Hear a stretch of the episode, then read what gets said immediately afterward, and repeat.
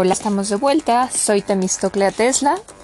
Les recuerdo eh, que si quieren dejarme una opinión, queja, sugerencia en mis páginas de Facebook, Temistoclea Tesla y Temistoclea Tesla Rara Avis, yo estaré muy agradecida. Aquí estoy de nuevo retomando el libro negro del cine mexicano que se los he estado leyendo. Y bueno, voy a comenzar. Capítulo 18. Hablando de aventureros, Granat Hermanos. la desilusión y el cansancio por el incumplimiento de tantas promesas hechas por el gobierno hicieron desbandarse a la mayoría de los productores llamados independientes y se vio entonces con claridad la política del régimen de Ruiz Cortines, favorable al monopolio yo me dediqué a hacer viajes por el extranjero en busca de mercados para mis películas y tratando de que me compraran algunas producidas tres o cuatro años antes y otras que contaban hasta ocho años de existencia para poder subsistir en mi negocio.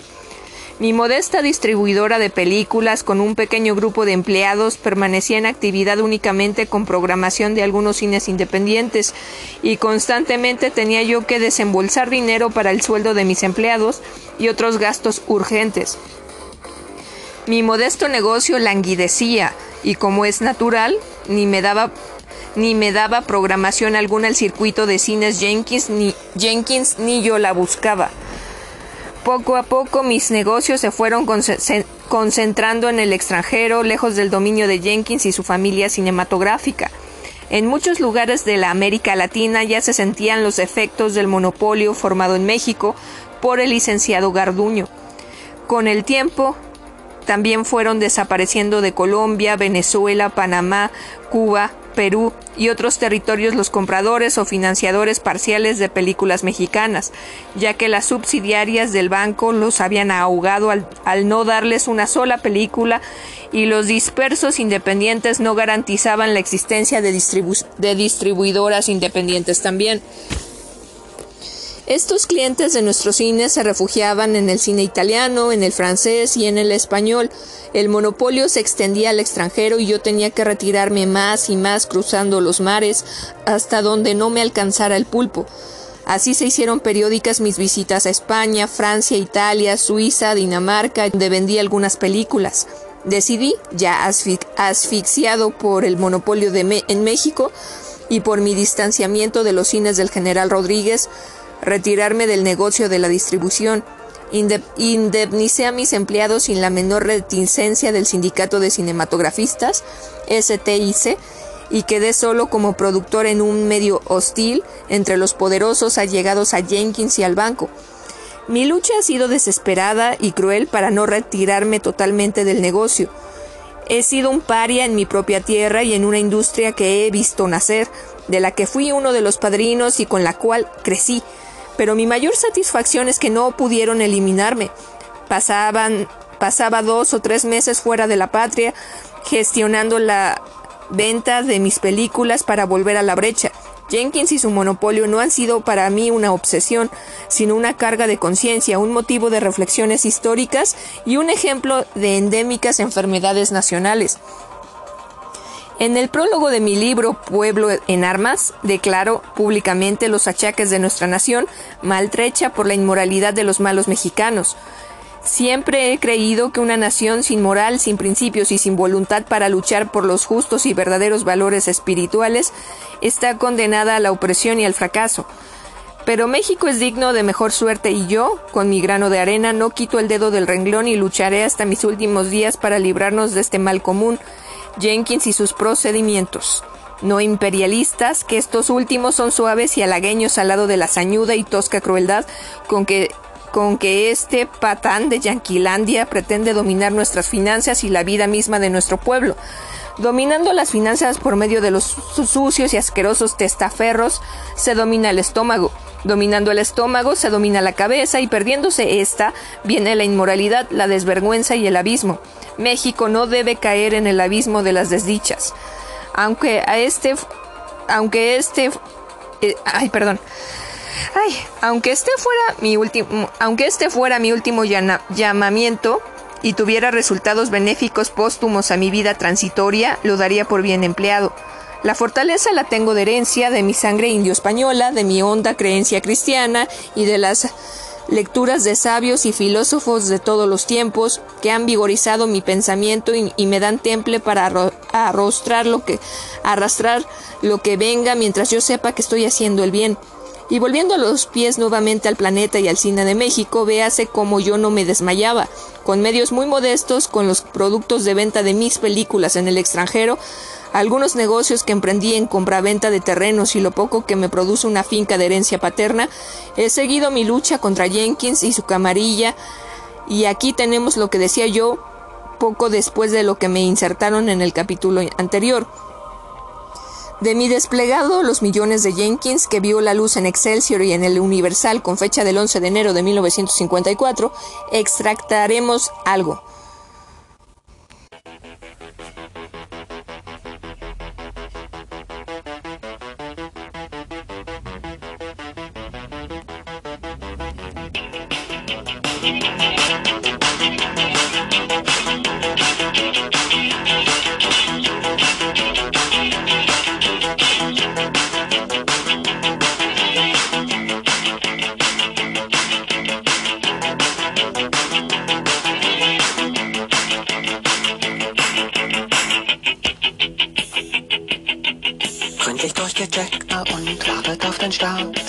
Alles klar, Experten streiten sich um ein paar Daten. Crew hat dann noch ein paar Fragen, doch der Countdown läuft. Effektivität bestimmt das Handeln, man verlässt sich blind auf den anderen. Jeder weiß genau, was von ihm abhängt, jeder ist im Stress. Doch Major Tom macht einen Scherz. Dann hebt er ab und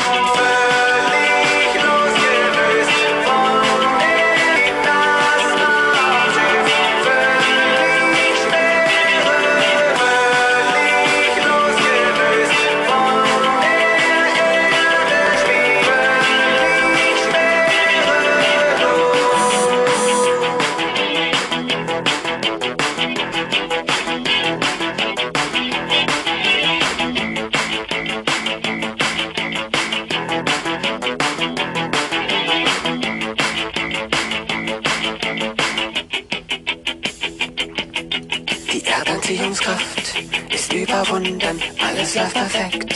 Schon seit Stunden wissenschaftliche Experimente, doch was nützen die? Am Ende denkt sich Major Tom im Kontrollzentrum. Da wird man panisch, der Kurs der Kapsel, der stimmt ja gar nicht. Hallo Major Tom, können Sie hören, wollen Sie das Projekt den Tod zerstören? Doch er kann nicht. Er ist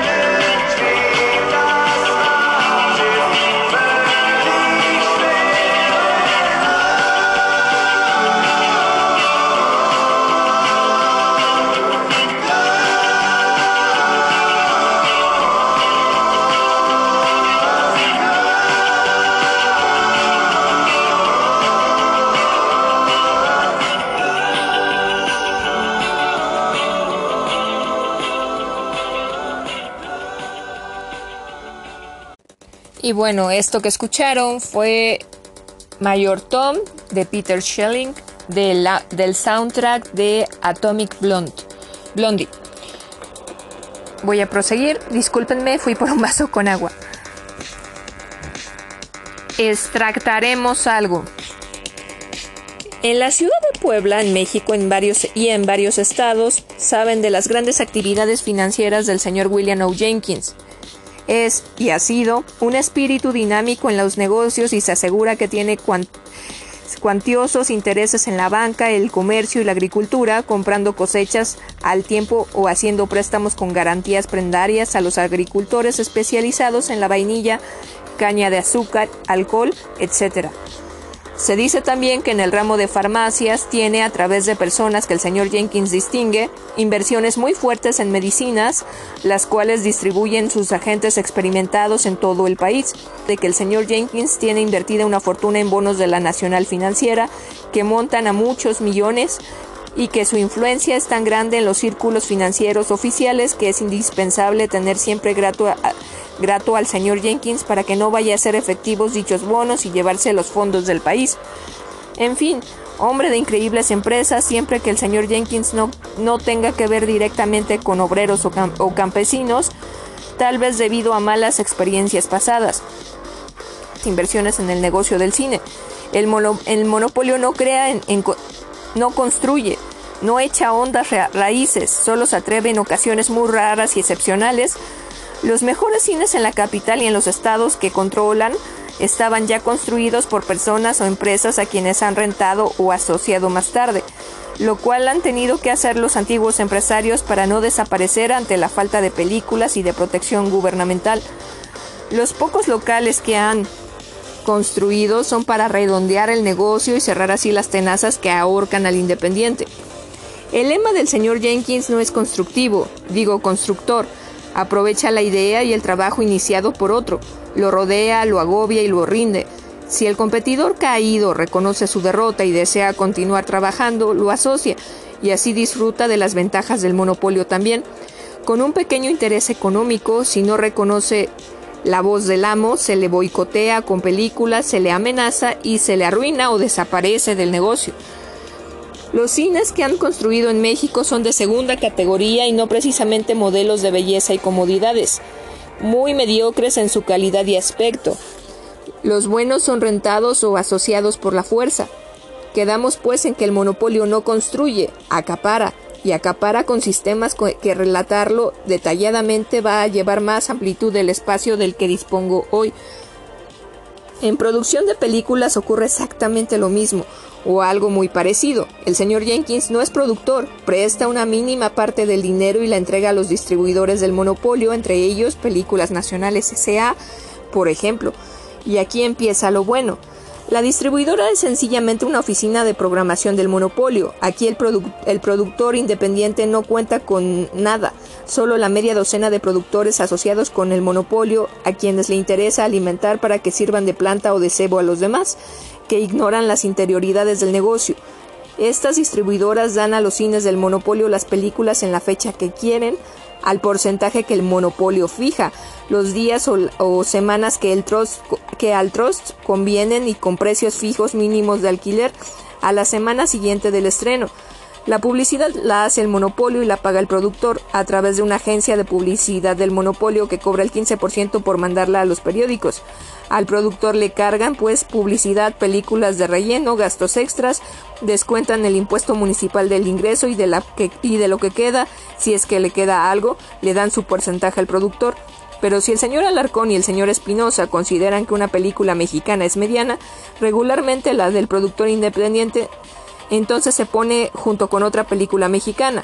Doble costo de publicidad y doble costo de producción para el productor y el mismo porcentaje recibe el tantas veces mencionado productor por las dos películas, como si fuera una, que muchas veces tienen que compartir con otro el porcentaje y entonces reciben el 9% neto cada productor. Hay películas mexicanas que después de exhibirse dos meses en los cines del Monopolio en la Ciudad de México, sale debiendo al productor el, productor al exhibidor 30 mil pesos, y el préstamo del señor Jenkins sigue en pie y sin abonarse, y como responde de ese préstamo la propiedad de la película y sus productos, y da además al el productor en garantía todo su, su demás material. Poquito a poco se van apoderando Jenkins y socios de la productora, y después ese productor pasa a ser empleado asalariado del monopolio con una categoría simbólica como productor. Si se revela y protesta, la ruina amenaza al productor automáticamente. Esto solo da una pálida idea de lo que ocurre en el, estreno en México con una película nacional. Estudios, el señor Jenkins y socios no ha puesto ni un ladrillo. Que lo hagan los tontos y los locos. Lo siento, fallas técnicas. Me quedé, me parece que... Estudios, el señor Jenkins y socios no han puesto ni un ladrillo. Que lo hagan los tontos y los locos. Que pongan el dinero el, el, el gobierno, que, que todos los estudios están casi quebrados, pidiendo reajuste de salarios o clausura de los mismos. Los estudios los han encontrado hechos y derechos equipados e hipotecados, el banco cinematográfico que pague las pérdidas. La construcción de estudios es la parte económica más mala del negocio. Hablando de utilidades, por eso el monopolio se lo ha dejado al gobierno. Después diremos la verdadera en que se encuentran los estudios cinematográficos y la existencia de un plan de una parte de los mencionados estudios y el control de los otros estudios que queden en funciones con el natural seguro y tremendo perjuicio que esto significaría para los trabajadores de la industria y todos los componentes que viven de ella, beneficiando económicamente con este plan de eliminación de estudios a un grupo muy reducido de financieros que desconocedores del cine hicieron inversiones descabelladas buscando ahora la ayuda gubernamental para equilibrar y reparar sus pérdidas. Los trabajadores sindicalizados de nuestro cine tienen el derecho de ser oídos y deben tomarse en cuenta sus opiniones cuando se trata del reajuste económico de la industria. La mayoría de los componentes del cine mexicano viven en un falso paraíso de, ilusiones, completamente alejados de la realidad y del peligro que nos acecha. Es mi obligación de ciudadano y compañero de las masas trabajadoras de nuestro cine exponerles la verdad. No debemos creer más, más en promesas, sino en hechos fehacientes que en forma práctica demuestren a todos los componentes de la industria que ésta va hacia el progreso y no al fracaso. No deseamos pan para hoy y hambre para mañana. El monopolio de Jenkins, Montes, Alarcón, Espinosa y socios es el verdadero culpable de que en México no puedan pagarse mejores salarios a nuestros trabajadores, supuesto que impiden una honrada y justa recuperación de los costos de las películas y es muy lógico que el productor no pueda aumentar el, suelo a sus colaboradores y ver que por el y ver por el mejoramiento en general del trabajador mexicano, supuesto que económicamente se lo impide el monopolio. México lo aguanta todo, es país rico, pensará por dentro el señor Jenkins, si no es que piensa algo más despectivo. Y digo yo, es México país rico donde hay 10 millones de descalzos y otros tantos analfabetos, sin mencionar las enfermedades endémicas y las condiciones lamentables de higiene y mala alimentación en que viven nuestros indios de la sierra, obreros en la ciudad y los campesinos en nuestros campos. ¿Con esa ingratitud pagamos a los que sirven a nuestra patria?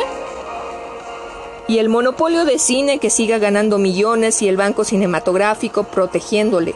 Claro, entre más ignorantes seamos, el campo es más propicio para los bribones. Y entre tanto, el señor Jenkins seguirá pensando para sí, ¡qué caray! México lo aguanta todo. Miguel Contreras Torres, Avenida Juárez, 127, despacho 33. El monopolio del cine, cada vez más complejo como negocio y por lo tanto como problema, presentaba ya entonces muchas facetas, sin contar las que ocultaba. Imposible estudiar todos sus aspectos en un solo artículo cuando hacía falta un libro entero. Yo, a fuerza de documentación, aportaba a la prensa durante años, había dado a conocer no pocos semblantes del pulpo. Sabido es como los pulpos saben cambiar de color ni más ni menos que los camaleones. Uno de los del monopolio consiste precisamente en presentarse como un elemento vitalizador y financiero de nuestro cine, cuando es mucho más lo que succiona que lo que inyecta, según demuestro en el desplegado que acabo de transcribir. Pero todas las demostraciones resultaban inútiles cuando las alturas no se tenían intención, cuando en las alturas no se tenía intención de obrar. Había transcurrido demasiado tiempo en estudios, investigaciones y promesas oficiales no y no cabía suponer que el gobierno carecía de la información suficiente para tomar una determinación radical. A fin de sacudir la apatía reinante en las altas esferas, con fecha del 13 de enero de 1954, dirigí una carta abierta al presidente de la República desde los diarios Excelsior y El Universal. Ahora o nunca, señor presidente, se puede acabar con el monopolio de Jenkins, señor don Adolfo Ruiz Cortines, presidente de la República, Palacio Nacional, Ciudad de México. Respetado señor presidente, tres cosas me animan para dirigir a usted esta carta, Primero, las reiteradas declaraciones de usted de respeto a, los libre, a la libre expresión. Segundo, su demostrada buena intención al empezar a cumplir lo ofrecido en su campaña política electoral, que le conquistó a usted la simpatía y el voto de la, de la nación.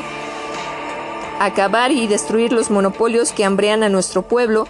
Y por último, mi deseo de cumplir con un deber ciudadano. Y como no solo de pan vive el hombre, señor presidente, tengo la ansiada moral de servir al país y a mi gobierno sin afán de lucro. Por eso, con todo respeto, me voy a permitir presentar a usted con brevedad los problemas fundamentales de nuestra industria cinematográfica, tanto en el orden económico y social como en lo espiritual.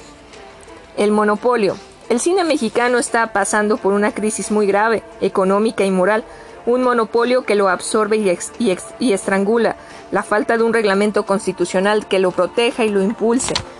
La política económica equivoca, equivoca del, del gobierno, la ignorancia del negocio cinematográfico de algunos funcionarios y la mala influencia de ciertos consejeros oficiales son las causas fundamentales de este desastre. Sin que haya disculpa para la actitud mercenaria de algunos, productores y otros elementos del cine que contribuyen con su conducta indolente a que este, a que este decline y esté pronto a desaparecer como industria eh, seria e importante.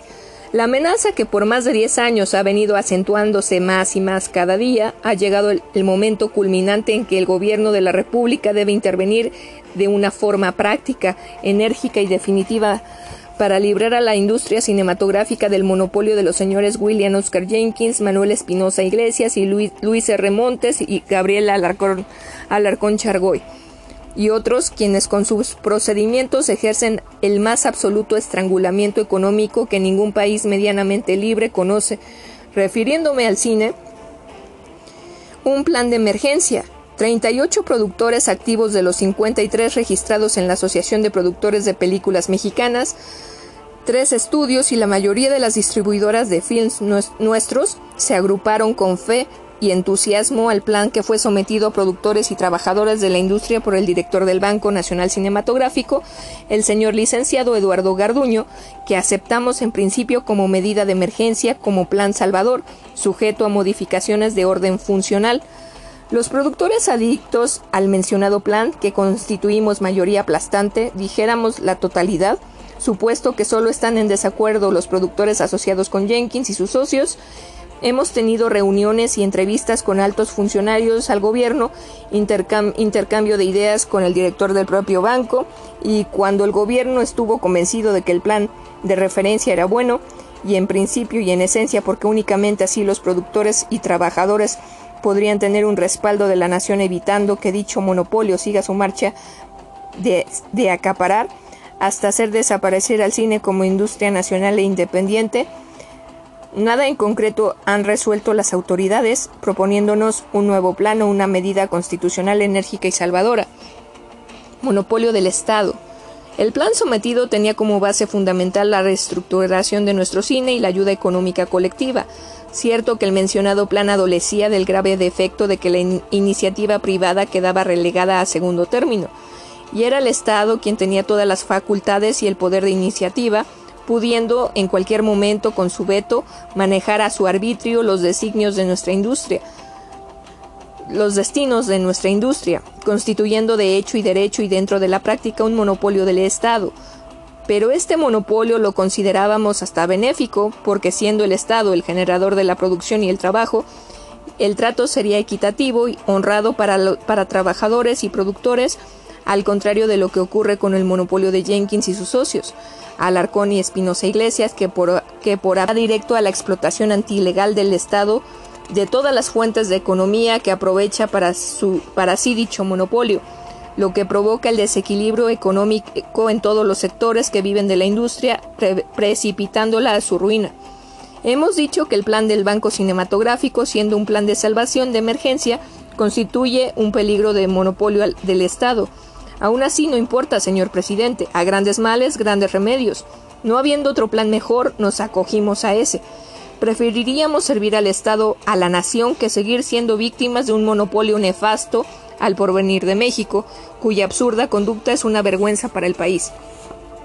Disciplina gobierno. 38 productores, en su mayoría mexicanos, pie, pie veteranos y competentes de nuestra industria, con solvencia moral y económica y que han producido más de 500 películas mexicanas, los tres principales estudios, así como los trabajadores de toda la industria, estábamos y estaremos con el plan que el gobierno nos someta y que siendo razonable termine con el monopolio porque sabemos que ha emanado del gobierno honrado de usted, incapaz de claudicar en sus principios ante los millones de William Oscar Jenkins que Jenkins, Luis R. Montes, Gabriel Alarcón, Manuel Espinosa y otros monopolios y Reconstrucción Nacional iniciado por usted, señor presidente, en su primer año de gobierno, o que sufran las consecuencias por su conducta egoísta y por enterradoras de una industria que ha florecido libre hasta que ellos vinieron a ser un obstáculo a su desarrollo. Antes de los monopolios de Jenkins, Montes y socios, nuestro cine recaudaba solamente en la República Mexicana por una buena película de éxito popular más de un millón de pesos. Hoy, con la existencia del monopolio, hay películas que no producen ni 60 mil pesos en, todo nuestro país. La recuperación ha quedado supeditada al extranjero y en el extranjero muchas veces falla, por eso no vamos, nos vamos consumiendo poco a poco. Somos parias del cine en nuestro propio país, desde que se han infiltrado muchas personas indeseables con extraños intereses. El cine ante todo es un negocio, pero debe ser un negocio lícito, honorable. El monopolio al controlar la exhibición controla con razón natural la producción y distribución de películas. El 80% de los cines de la Repinosa, Alarcón, Montes y otros monopolistas en 23 estados de la República. ¿Cómo es posible que un productor independiente tenga una recuperación razonable con el 20% restante de capacidad de exhibición en el país? Ni el banco cinematográfico podrá realizar sus recuperaciones estando el productor siempre en deuda y al final viene la desaparición o la quiebra de su negocio. Bancos de, favorecidos. Ahora el Banco Nacional Cinematográfico SA, en la forma en que ha venido operando, no llena el objetivo para el cual fue creado, ni mucho menos el productor de cine y la industria en general ha recibido el beneficio y la ayuda que de buena fe el gobierno pensó impartir al fundar esta institución. El referido banco solo ha servido para ayudar a un grupo favorecido cuyo grupo de productores cuando lo creyó oportuno se asoció con Jenkins y desde entonces el banco ha sido manejado por Jenkins y sus, y sus asociados, quienes reciben todo el beneficio a través de sus hombres de paja. En otras palabras, el Banco Nacional Cinematográfico SA, impulsado por el gobierno con dinero del erario de la nación, solo ha servido hasta hoy para fomentar el monopolio de Jenkins y socios defraudando el verdadero objetivo práctico del gobierno. En el extranjero se usan nuestras embajadas y consulados como agentes indirectos de las distribuidoras mexicanas al servicio del banco y del monopolio de Jenkins. Reglamentar el cine. Para acabar con esta situación hace falta reglamentar el cine. Somos gente idora de los problemas de la industria en la Dirección General de Cinematografía que hoy día no pasa de ser una oficina superior de censura sin facultades para orientar y encauzar la industria. Es necesario un personal con conocimientos y experiencia identificado con nuestra industria, que no se deje cautivar por el, canto de la sirena. No nos quejamos de la honradez, cultura y buena voluntad de los funcionarios actuales, solo lamentamos que no hayan la comprensión necesaria y la práctica que se requiere para resolver fundamentalmente nuestros problemas. No es la burocracia, la rutina y el conocimiento profesional de las leyes lo que nos salvará en estos momentos de crisis, sino el conocimiento, la experiencia, la práctica, la energía y la honradez en el negocio del cine, lo que sacará a flote nuestra industria. Tan sencillo que sería si quisieran hacerse las cosas por el camino llano y, recto. En México, esta ya mencionada institución de crédito que se llama Banco Nacional Cinematográfico SA es la que tiene el porvenir económico de nuestro cine Y repetimos, dicho banco solo es de hecho una sucursal de los fabulosos negocios del señor Jenkins, nada más que con dineros de la nación. La Dirección General de Cinematografía es la que debe reglamentar, impulsar, ayudar, fomentar y mandar en nuestra industria cinematográfica, a condición de que no exista monopolio alguno, de lo contrario su misión es nula y los beneficios serán para los eternos pulpos. Todo lo cual parece problema difícil e intrincado para el gobierno y lo es. No lo es, sin embargo, para quien tiene práctica de cine, patriotismo, honradez y ha estudiado desde, sus orígenes y raíz todo el proceso y causas que han acentuado esta bancarrota económica y moral del cine, del cine nuestro. Existe la fórmula constitucional para determinar legalmente el monopolio del cine. Debemos organizar la industria bajo bases equitativas para todos, sin que el gobierno exponga millones en su financiamiento si es que no se decide poner en vigor el plan presentado por el señor director del Banco Cinematográfico. Los reglamentos de países cultos y adelantados en organización cinematográfica conceden al cine verdadera importancia, como vehículo de cultura y buen ejemplo para las masas, ayudando mucho con su amplia difusión a la formación de una conciencia cívica nacional. Por esto el gobierno debe tener especial atención en su fomento e impulso mediante una reglamentación adecuada que, dé aliento a la obra cinematográfica de calidad, exponente de nuestros valores morales, virtudes cívicas y cualidades artísticas. En Inglaterra, Francia, Italia, España, Cuba y otros países tienen otros conceptos y formas de ayudar a sus respectivas industrias del cine, y su, su gobierno se han preocupado en estos países de la prosperidad del, del séptimo arte, fomentando y alentando el buen cine con leyes, reglamentos y ayudas efectivas, se puede ayudar al cine nacional sin perjuicio del mejor entendimiento internacional necesario para nuestra convivencia comercial. Banco privado no oficial. De acuerdo con los actuales métodos, el Banco Nacional Cinematográfico bien estaría como una entidad financiera privada, mas nunca como entidad oficial con sus políticas económicas unilateral en último caso, este banco podría ser una institución auxiliar con otro sistema de la ley o reglamento de las autoridades de gobernación promulguen para ayudar, alentar y fomentar nuestra industria. Es mi opinión que el gobierno no debe constituirse en prestamista de un solo sector del cine, del sector del monopolio en particular, dejando desamparado el, sector mayoritario que no ha querido ceder a la dictadura del consorcio.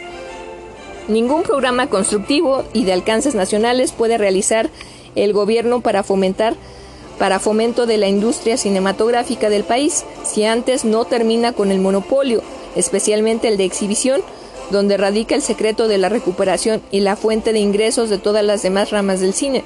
El debilitamiento del monopolio es fácil realizarlo hasta llegar con medidas legales a lograr su desaparición.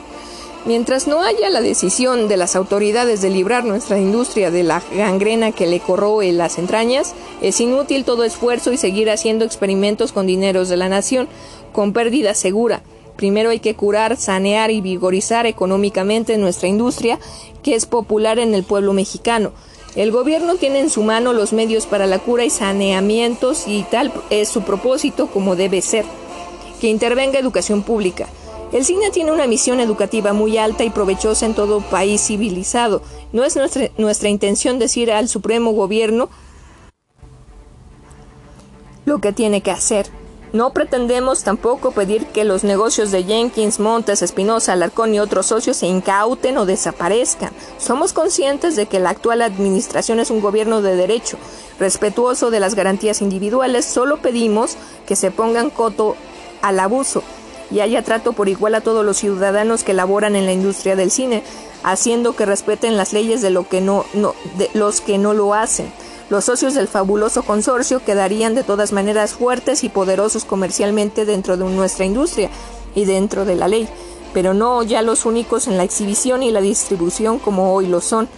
Veremos si el monopolio en igualdad de circunstancias con los demás se resigna a seguir sus negocios con utilidades normales y a respetar la ley, después de haberse acostumbrado a la ganancia fácil e ilícita. Hombre de buena fe, reiteramos nuestra fe y confianza en el señor licenciado don Ángel Carvajal secretario de Gobernación, quien en un exceso de honradez ha querido antes estar convencido con pruebas y documentación suficiente que, la, que le permitan obrar con una conciencia justiciera y dar así el paso definitivo que libere la industria.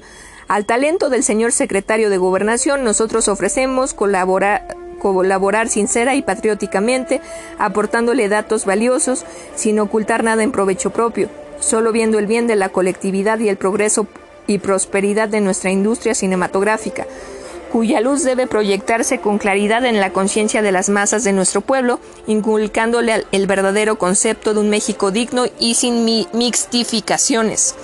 Todo el cine nacional y la opinión pública del país estamos pendientes de su decisión, señor presidente. Con todo respeto, soy de usted su muy adicto servidor y atento amigo, Miguel Contreras Torres, Avenida Juárez 127. Una piedra más en el océano, unos breves círculos concéntricos y nada más. Se imponía un compás de espera y compás de espera titulé otro desplegado que vio la luz en los principales diarios de la capital el primero de febrero del mismo año. En ese escrito prometía aportar más y más pruebas de las infinitas transgresiones que la ley hacía de la ley que, hacía el monopolio, a fin de que el gobierno no pudiera demorar más tiempo sus resoluciones con el pretexto de insuficiencia de, información. Pero entre tanto, Jenkins y su camarilla activaban sus maniobras para redondear su negocio y colocar al gobierno y al país ante la enormidad de los hechos consumados. Días más tarde, los señores hermanos Granadi vendían al monopolio sus cines. Hondas, hondas repercusiones ha tenido la venta de que Oscar y Samuel Granat hicieron de sus cines al monopolio de la exhibición, debilitando y mucho, y mucho al grupo de cines independientes que se mantienen firme ante el enemigo y anuncia que construirá nuevos cines para sus, sustituir a los que perdieron. Para algunos el monopolio representa la muerte de la industria cinematográfica, porque acabará con la iniciativa al desaparecer la competencia, las películas se sumirán en la mediocridad.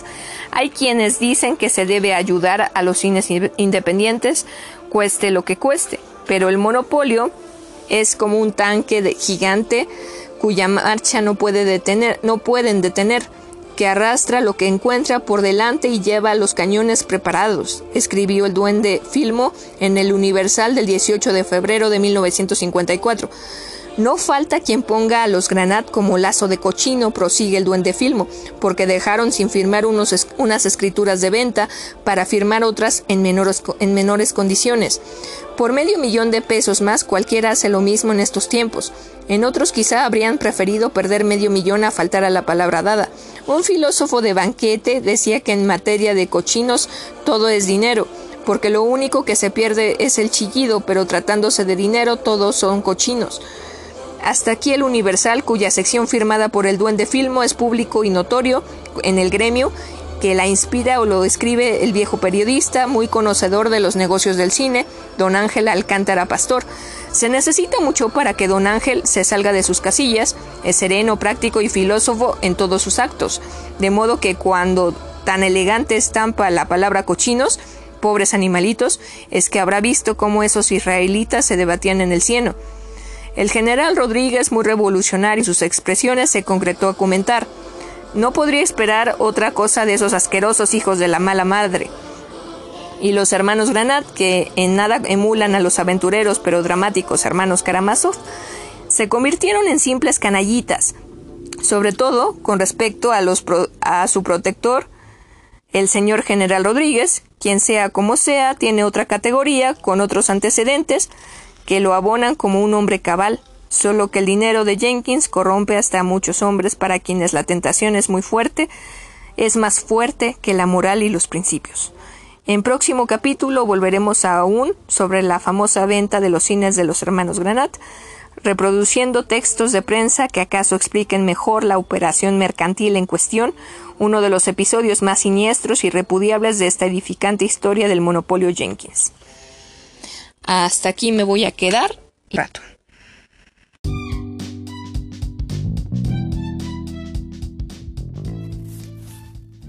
Hola, ¿qué tal? soy Temistoclea Tesla y aquí estamos de nuevo. Les recuerdo que les estoy leyendo el libro negro del cine mexicano y espero que lo acabemos algún día. Se nos está alargando, alargando esto. Lo siento, ando comiendo aquí y por eso me trabé. Eh, voy a comenzar. Capítulo 19. Hablando de aventureros, Granat Hermanos. La desilusión y el cansancio por el incumplimiento de tantas promesas hechas por el gobierno hicieron desbandarse a la mayoría de los productores llamados independientes y se vio entonces con claridad la política del régimen de al monopolio. Yo me dediqué a hacer viajes por el extranjero en busca de mercados para mis películas y tratando de que me compraran algunas producidas tres o cuatro años antes y otras que contaban hasta ocho años de existencia para poder subsistir en mi negocio. Mi modesta distribuidora de películas con un pequeño grupo de empleados permanecía en actividad únicamente con programación de algunos cines independientes y constantemente tenía yo que desembolsar dinero para el sueldo de mis empleados y otros gastos urgentes. Mi modesto negocio languidecía y como es natural, ni me daba programación alguna al circuito de cines Jenkins ni yo la buscaba poco a poco mis negocios se fueron concentrando en el extranjero, lejos del dominio de Jenkins y su familia cinematográfica. En muchos lugares de la América Latina ya se sentían los efectos del monopolio formado en México por el licenciado Garduño. Con el tiempo también fueron desapareciendo de Colombia, Venezuela, Panamá, Cuba, Perú y otros territorios los compradores o financiadores parciales de películas mexicanas, ya que las subsidiarias del banco los habían ahogado al no darles una sola película y los dispersos independientes no garantizaban la existencia de distribuidoras independientes también.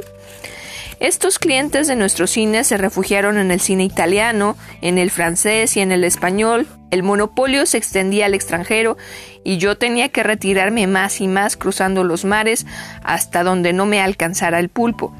Así se hicieron periódicas mis visitas a España, Francia, Italia, Suiza, etc., donde vendía algunas películas. Decidí ya, asfixiado por el monopolio en México y por mi distanciamiento de los cines del general Rodríguez, retirarme del negocio de la distribución. Indemnicé a mis empleados sin la menor reticencia del sindicato de cinematografistas, STIC, y quedé solo como productor en un medio hostil entre los poderosos allegados a Jenkins y al banco. Mi lucha ha sido desesperada y cruel para no retirarme totalmente del negocio. He sido un paria en mi propia tierra y en una industria que he visto nacer, de la que fui uno de los padrinos y con la cual crecí. Pero mi mayor satisfacción es que no pudieron eliminarme. Pasaba dos o tres meses fuera de la patria gestionando la venta de mis películas para volver a la brecha. Jenkins y su monopolio no han sido para mí una obsesión sino una carga de conciencia, un motivo de reflexiones históricas y un ejemplo de endémicas enfermedades nacionales. En el prólogo de mi libro Pueblo de mi libro Pueblo en Armas, declaró públicamente los achaques de nuestra nación, maltrecha por la inmoralidad de los malos mexicanos. Siempre he creído que una nación sin moral, sin principios y sin voluntad para luchar por los justos y verdaderos valores espirituales está condenada a la opresión y al fracaso. Pero México es digno de, mejor suerte y yo, con mi grano de arena, no quito el dedo del renglón y lucharé hasta mis últimos días para librarnos de este mal común, Jenkins y sus procedimientos.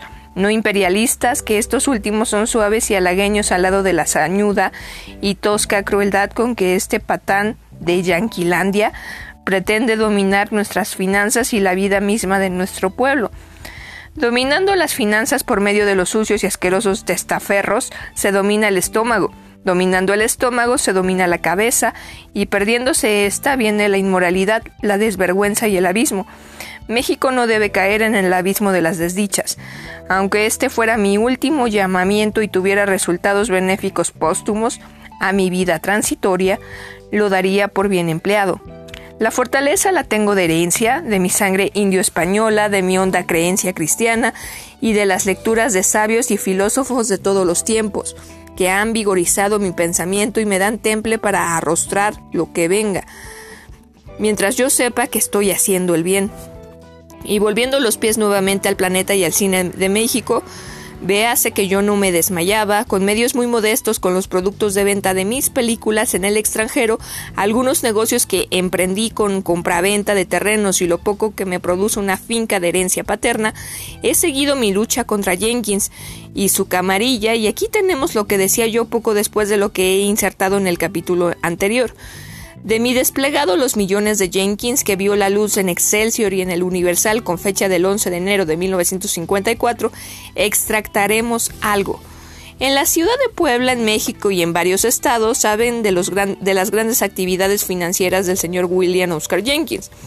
Es y ha sido un espíritu dinámico en los negocios y se asegura que tiene cuantiosos intereses en la banca, el comercio y la agricultura, comprando cosecha al tiempo o haciendo préstamos con garantías prendarias a los agricultores especializados en la vainilla, caña de azúcar, alcoholes, etc. Se dice también que en el ramo de farmacias tiene a través de personas que el señor Jenkins distingue inversiones muy fuertes en medicinas, las cuales distribuyen sus agentes experimentados en todo el país, también se habla de que el señor Jenkins tiene invertida una fortuna en bonos de la Nacional Financiera que montan a muchos millones y que su influencia es tan grande en los círculos financieros oficiales que es indispensable tener siempre grato al señor Jenkins para que no vaya a hacer efectivos dichos bonos y llevarse los fondos del país.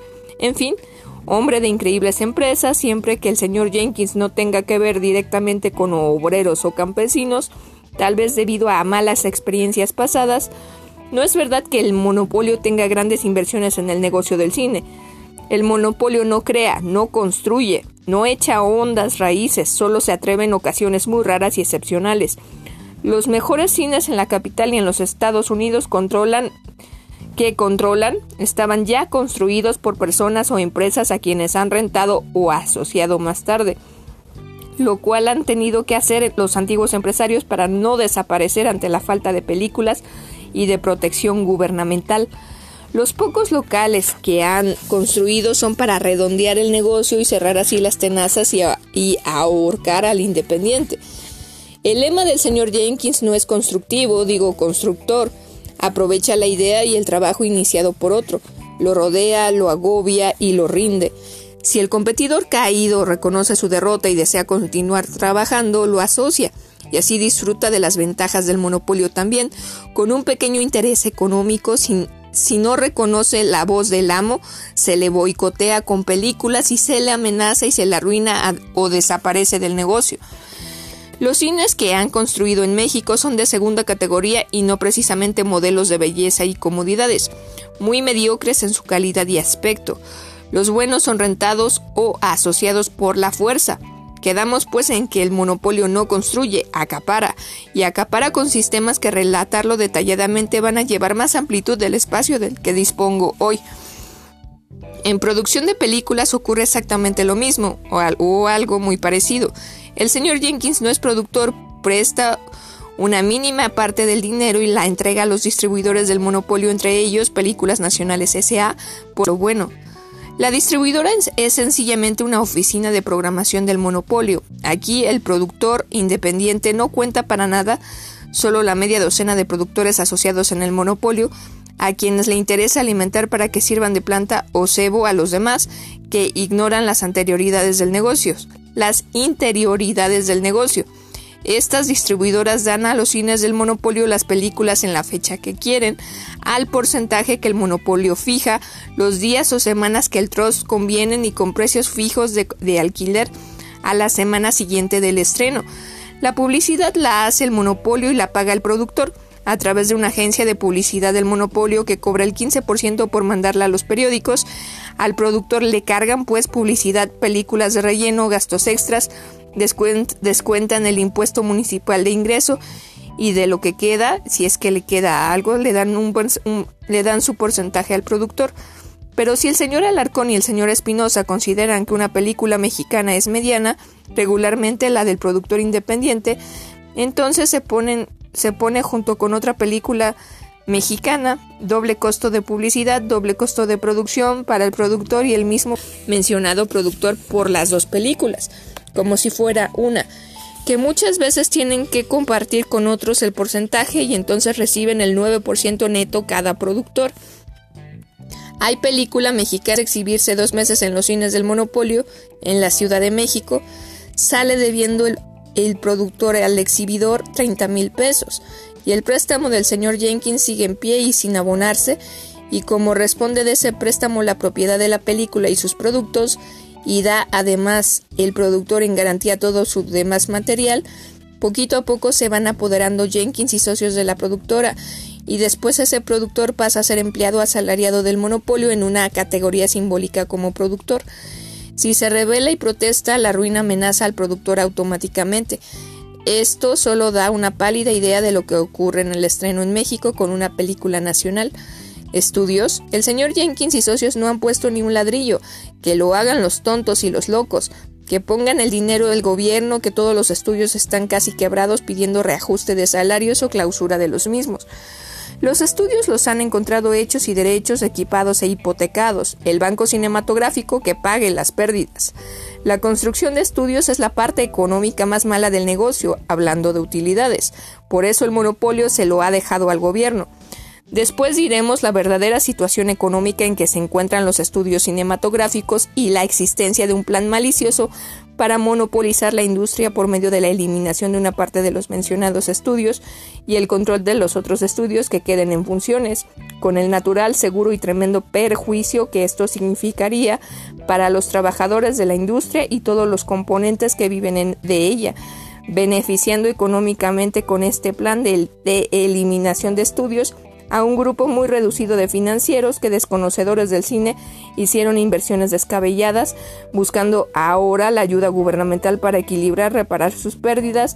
Los trabajadores sindicalizados de nuestro cine tienen el derecho de ser oídos y deben tomarse en cuenta sus opiniones cuando se trata del reajuste económico de la industria. La mayoría de los componentes del cine mexicano viven en un falso paraíso de ilusiones, completamente alejados de la realidad y del peligro que nos acecha. Es mi obligación de ciudadano y compañero de las masas, trabajadoras de nuestro cine, exponerles la verdad. No debemos creer en más promesas, sino en hechos fehacientes que, que en forma práctica demuestren a todos los componentes de la industria que en esta que está que está va que esta va hacia el progreso y no al fracaso. No decíamos pan para hoy y hambre para mañana.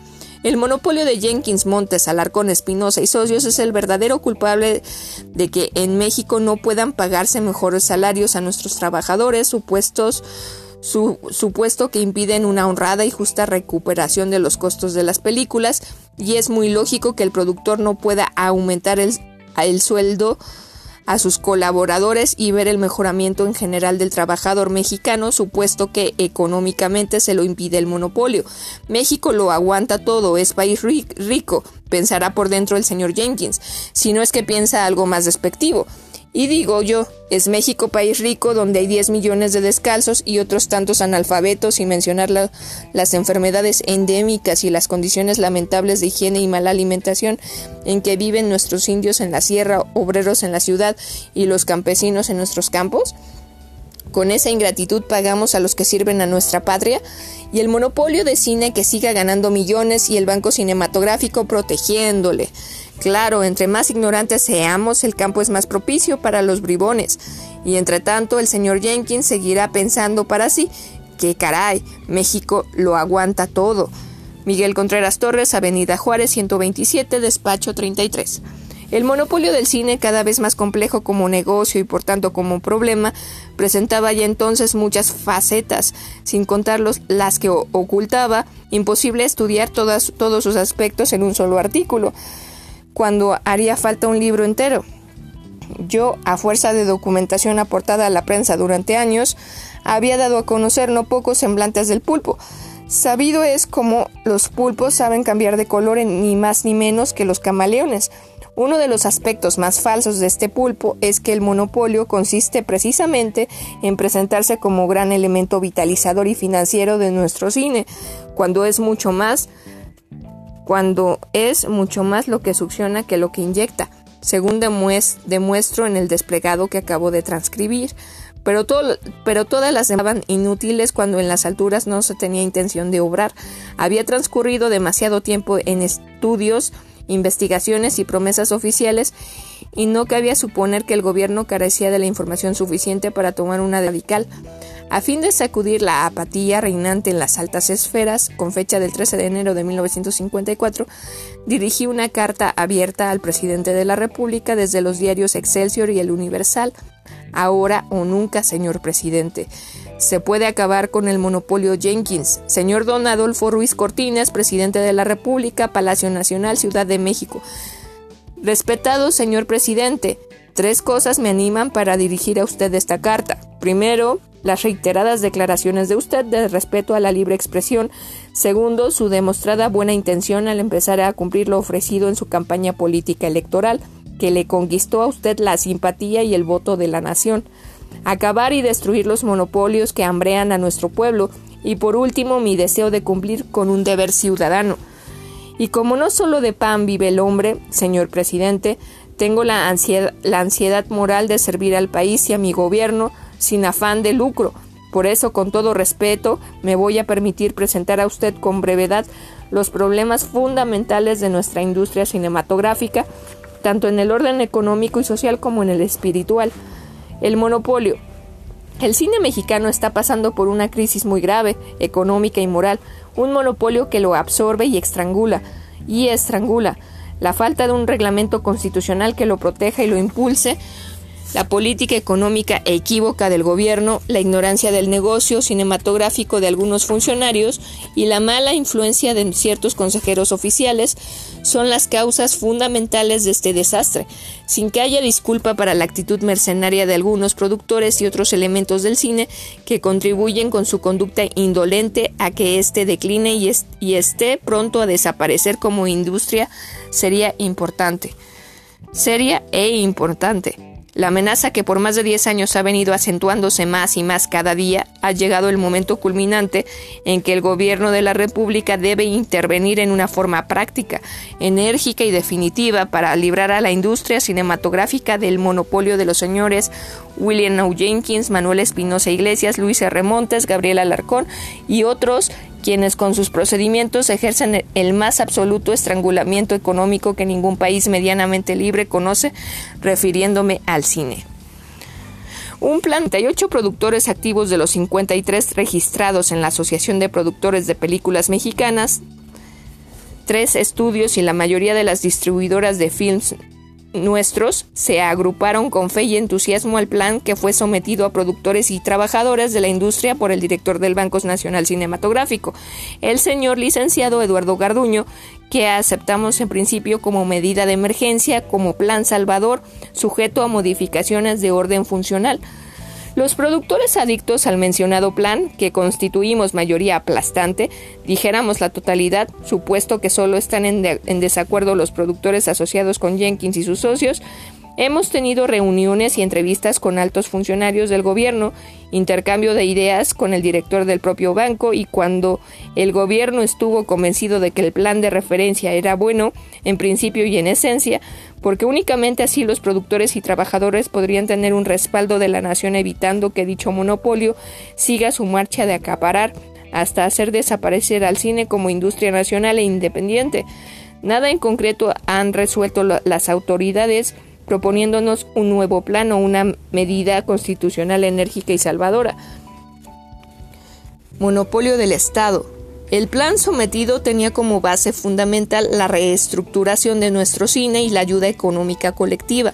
Cierto que el mencionado plan adolecía del grave defecto de que la iniciativa privada quedaba relegada a segundo término, y era el Estado quien tenía todas las facultades y el poder de iniciativa, pudiendo en cualquier momento con su veto manejar a su arbitrio los destinos de nuestra industria, constituyendo de hecho y de derecho y dentro de la práctica un monopolio del Estado, pero este monopolio lo considerábamos hasta benéfico, porque siendo el Estado el, generador de la producción y, el trabajo, el trato sería equitativo y honrado para trabajadores y productores, al contrario de lo que ocurre con el monopolio de Jenkins y sus socios Alarcón y Espinosa Iglesias, que por absorbente e inhumano va directo a la explotación antilegal de todas las fuentes de economía que aprovecha para sí dicho monopolio, lo que provoca el desequilibrio, eh, desequilibrio económico en todos los sectores que viven de la industria,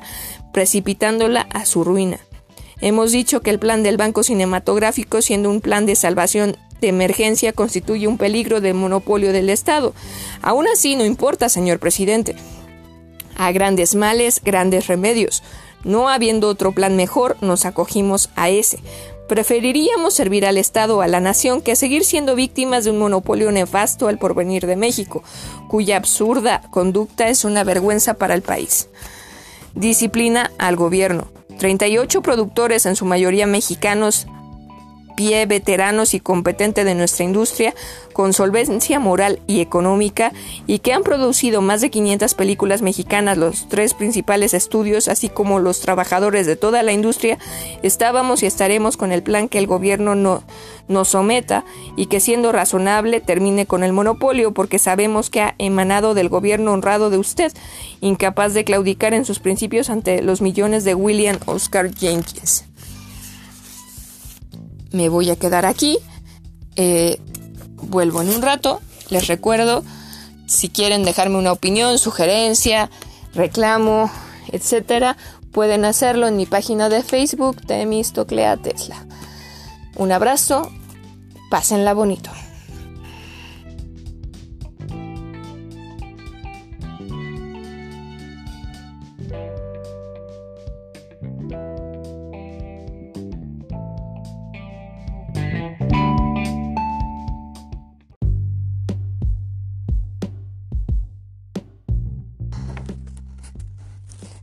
Hola de nuevo, eh, espero que estén bien y bueno, voy a seguir leyendo esto. Les recuerdo, soy Temistoclea Tesla.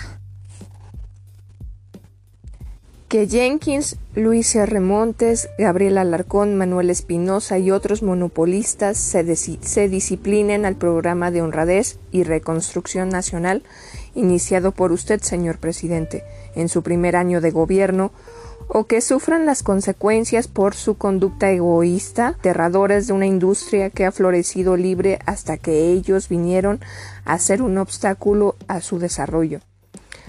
Antes de los monopolios de Jenkins, Montes y socios, nuestro cívica mexicana por una buena película de éxito popular, más de un millón de pesos.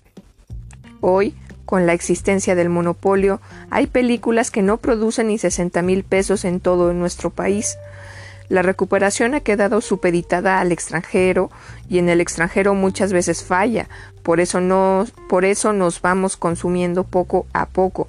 Somos parias del cine en nuestro propio país, donde se, se han infiltrado muchas personas indeseables con extraños intereses. El cine ante todo es un negocio, pero debe ser un negocio lícito, honorable. El monopolio, al, al, controlar la exhibición, controla por razón natural la producción y distribución de películas. El 80% de los cines de la República son manejados por Jenkins, Espinosa, Alarcón, Montes y otros monopolistas en 23 estados de la República. ¿Cómo es posible que un productor independiente tenga una recuperación razonable con el 20% restante de capacidad de exhibición en el país? Ni el Banco Cinematográfico podrá realizar sus recuperaciones estando el productor siempre en deuda y al final viene la desaparición o la quiebra de su negocio. Banco de favorecidos. Ahora el Banco Nacional Cinematográfico S.A., en las formas en que ha venido operando, no llena el objetivo por el cual fue creado, ni mucho menos el productor de cine y la industria en general han recibido el beneficio y la ayuda que de buena fe el gobierno pensó impartir al fundar esta institución. El referido banco solo ha servido para ayudar a un grupo favorecido, cuyo grupo de productores, cuando lo creyó oportuno, se asoció con Jenkins, y desde entonces el banco ha sido manejado por Jenkins y sus asociados, quienes reciben todo el beneficio a través de sus hombres de paja. En otras palabras, el Banco Nacional Cinematográfico SA, impulsado por el gobierno con dinero del erario de la nación, solo ha servido hasta hoy para fomentar el monopolio de Jenkins y socios, defraudando el verdadero objetivo práctico del gobierno. En el extranjero se usan nuestras embajadas y consulados como agentes indirectos de las distribuidoras mexicanas al servicio del banco y del monopolio de Jenkins. Reglamentar el cine. Para acabar esta situación hace falta reglamentar el cine. Necesitamos gente idónea, conocedora de los problemas de la industria en la Dirección General de Cinematografía, que hoy día no pasa de ser una oficina superior de censura sin facultades para orientar y encauzar la industria. Es necesario un personal con conocimientos y experiencia, identificado con nuestra industria que, industria que no se deje cautivar por el canto de la sirena, no nos quejamos de la honradez, cultura y buena voluntad de los funcionarios actuales. Solo lamentamos que no haya la comprensión necesaria y la práctica que se requiere para resolver fundamentalmente nuestros problemas. No es la burocracia, la rutina y el conocimiento personal de las leyes lo que nos salvará en estos momentos de crisis, sino el conocimiento, la experiencia, la práctica, la energía y la honradez en el negocio del cine, lo que sacará a flote nuestra industria. Tan sencillo que sería si quisieran las cosas por el camino llano y, y recto. En México, esta ya mencionada institución de crédito que se llama Banco Nacional Cinematográfico SA es la que tiene el porvenir económico de nuestro cine, y repetimos, dicho banco solo es de hecho una sucursal los fabulosos negocios del señor Jenkins, nada más que con dineros de la nación. La Dirección General de Cinematografía es la que debe reglamentar, impulsar, ayudar, fomentar y mandar en nuestra industria cinematográfica a condición de que no exista monopolio alguno. De lo contrario, su misión es nula y los beneficios serán para los eternos pulpos.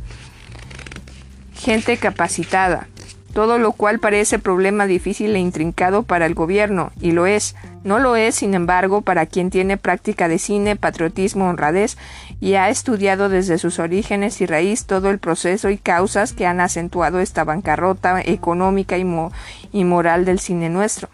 Existe la fórmula constitucional para terminar legalmente el monopolio del cine.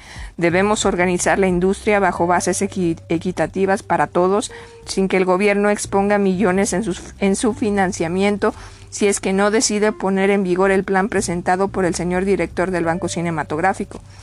Los reglamentos de, países cultos y adelantados en organización cinematográfica conceden al cine verdadera importancia como vehículo de cultura y buen ejemplo para las masas, ayudando mucho con su amplia difusión a la formación de una conciencia cívica nacional. Por esto, el gobierno debe tener especial atención en su fomento e impulso mediante una reglamentación adecuada que dé aliento a la obra cinematográfica de calidad, exponente de nuestros valores morales, virtudes cívicas y cualidades artísticas. En Inglaterra, Francia, Italia, España, Cuba y otros países tienen otros conceptos y formas de ayudar a sus respectivas industrias del cine, y sus gobiernos se han preocupado en estos países de la prosperidad del séptimo arte, fomentando y alentando el buen cine con leyes, reglamentos y ayudas efectivas. Se puede ayudar al cine nacional sin perjuicio del mejor entendimiento internacional necesario para nuestra convivencia comercial banco privado no oficial. De acuerdo con los actuales métodos del Banco Nacional Cinematográfico, bien estaría como una entidad financiera privada, más nunca como entidad oficial. Con su política económica unilateral, en último caso, este banco podría ser, una institución auxiliar con otro sistema de la ley o reglamento que las autoridades de gobernación promulguen para ayudar, alentar y fomentar nuestra industria. Es es mi opinión que el gobierno no debe constituirse en prestamista de un solo sector del cine, del sector del monopolio en particular, dejando desamparado al sector mayoritario que no ha querido ceder a la dictadura del consorcio.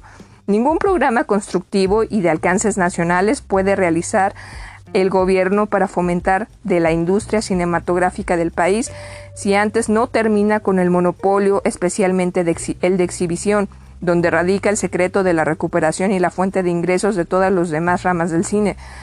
El debilitamiento del monopolio es fácil llegar con medidas legales a lograr su desaparición. Mientras no haya la decisión de las autoridades de librar nuestra industria de la gangrena y que le corroe las entrañas, es inútil todo esfuerzo y seguir haciendo experimentos con dineros de la nación, con pérdida segura. Primero hay que curar, sanear y vigorizar económicamente nuestra industria, que es popular en el pueblo mexicano. El gobierno los medios para la cura y saneamiento, si tal es su propósito, como debería ser que intervenga educación pública. El cine tiene una misión educativa muy alta y provechosa en todo nuestro país civilizado. No es nuestra intención decir al Supremo Gobierno lo que tiene que hacer. No pretendemos tampoco pedir que los negocios de Jenkins, Montes, Espinosa, Alarcón y otros socios se incauten o desaparezcan. Somos conscientes de que la actual administración es un gobierno de, derecho, respetuoso de las garantías individuales. Solo pedimos que se pongan coto al abuso y haya trato por igual a todos los ciudadanos que laboran en la industria del cine, haciendo que respeten las leyes los que no lo hacen. Los socios del fabuloso consorcio quedarán de todas maneras fuertes y poderosos comercialmente dentro de nuestra industria y dentro de la ley, pero no va los únicos en la exhibición y la distribución como hoy lo son. Veremos si el monopolio en igualdad de circunstancias con los demás se resigna a seguir sus negocios con utilidades normales y a respetar la ley, después de haberse acostumbrado a las ganancias a la ganancia fácil e ilícita. Hombre de buena fe. Reiteramos nuestra fe y confianza en el señor licenciado don Ángel Carvajal, secretario de Gobernación, quien en un exceso de honradez ha querido antes estar convencido con pruebas y documentación suficiente que le permita obrar con una conciencia justiciera y dar así el paso definitivo que libere la industria.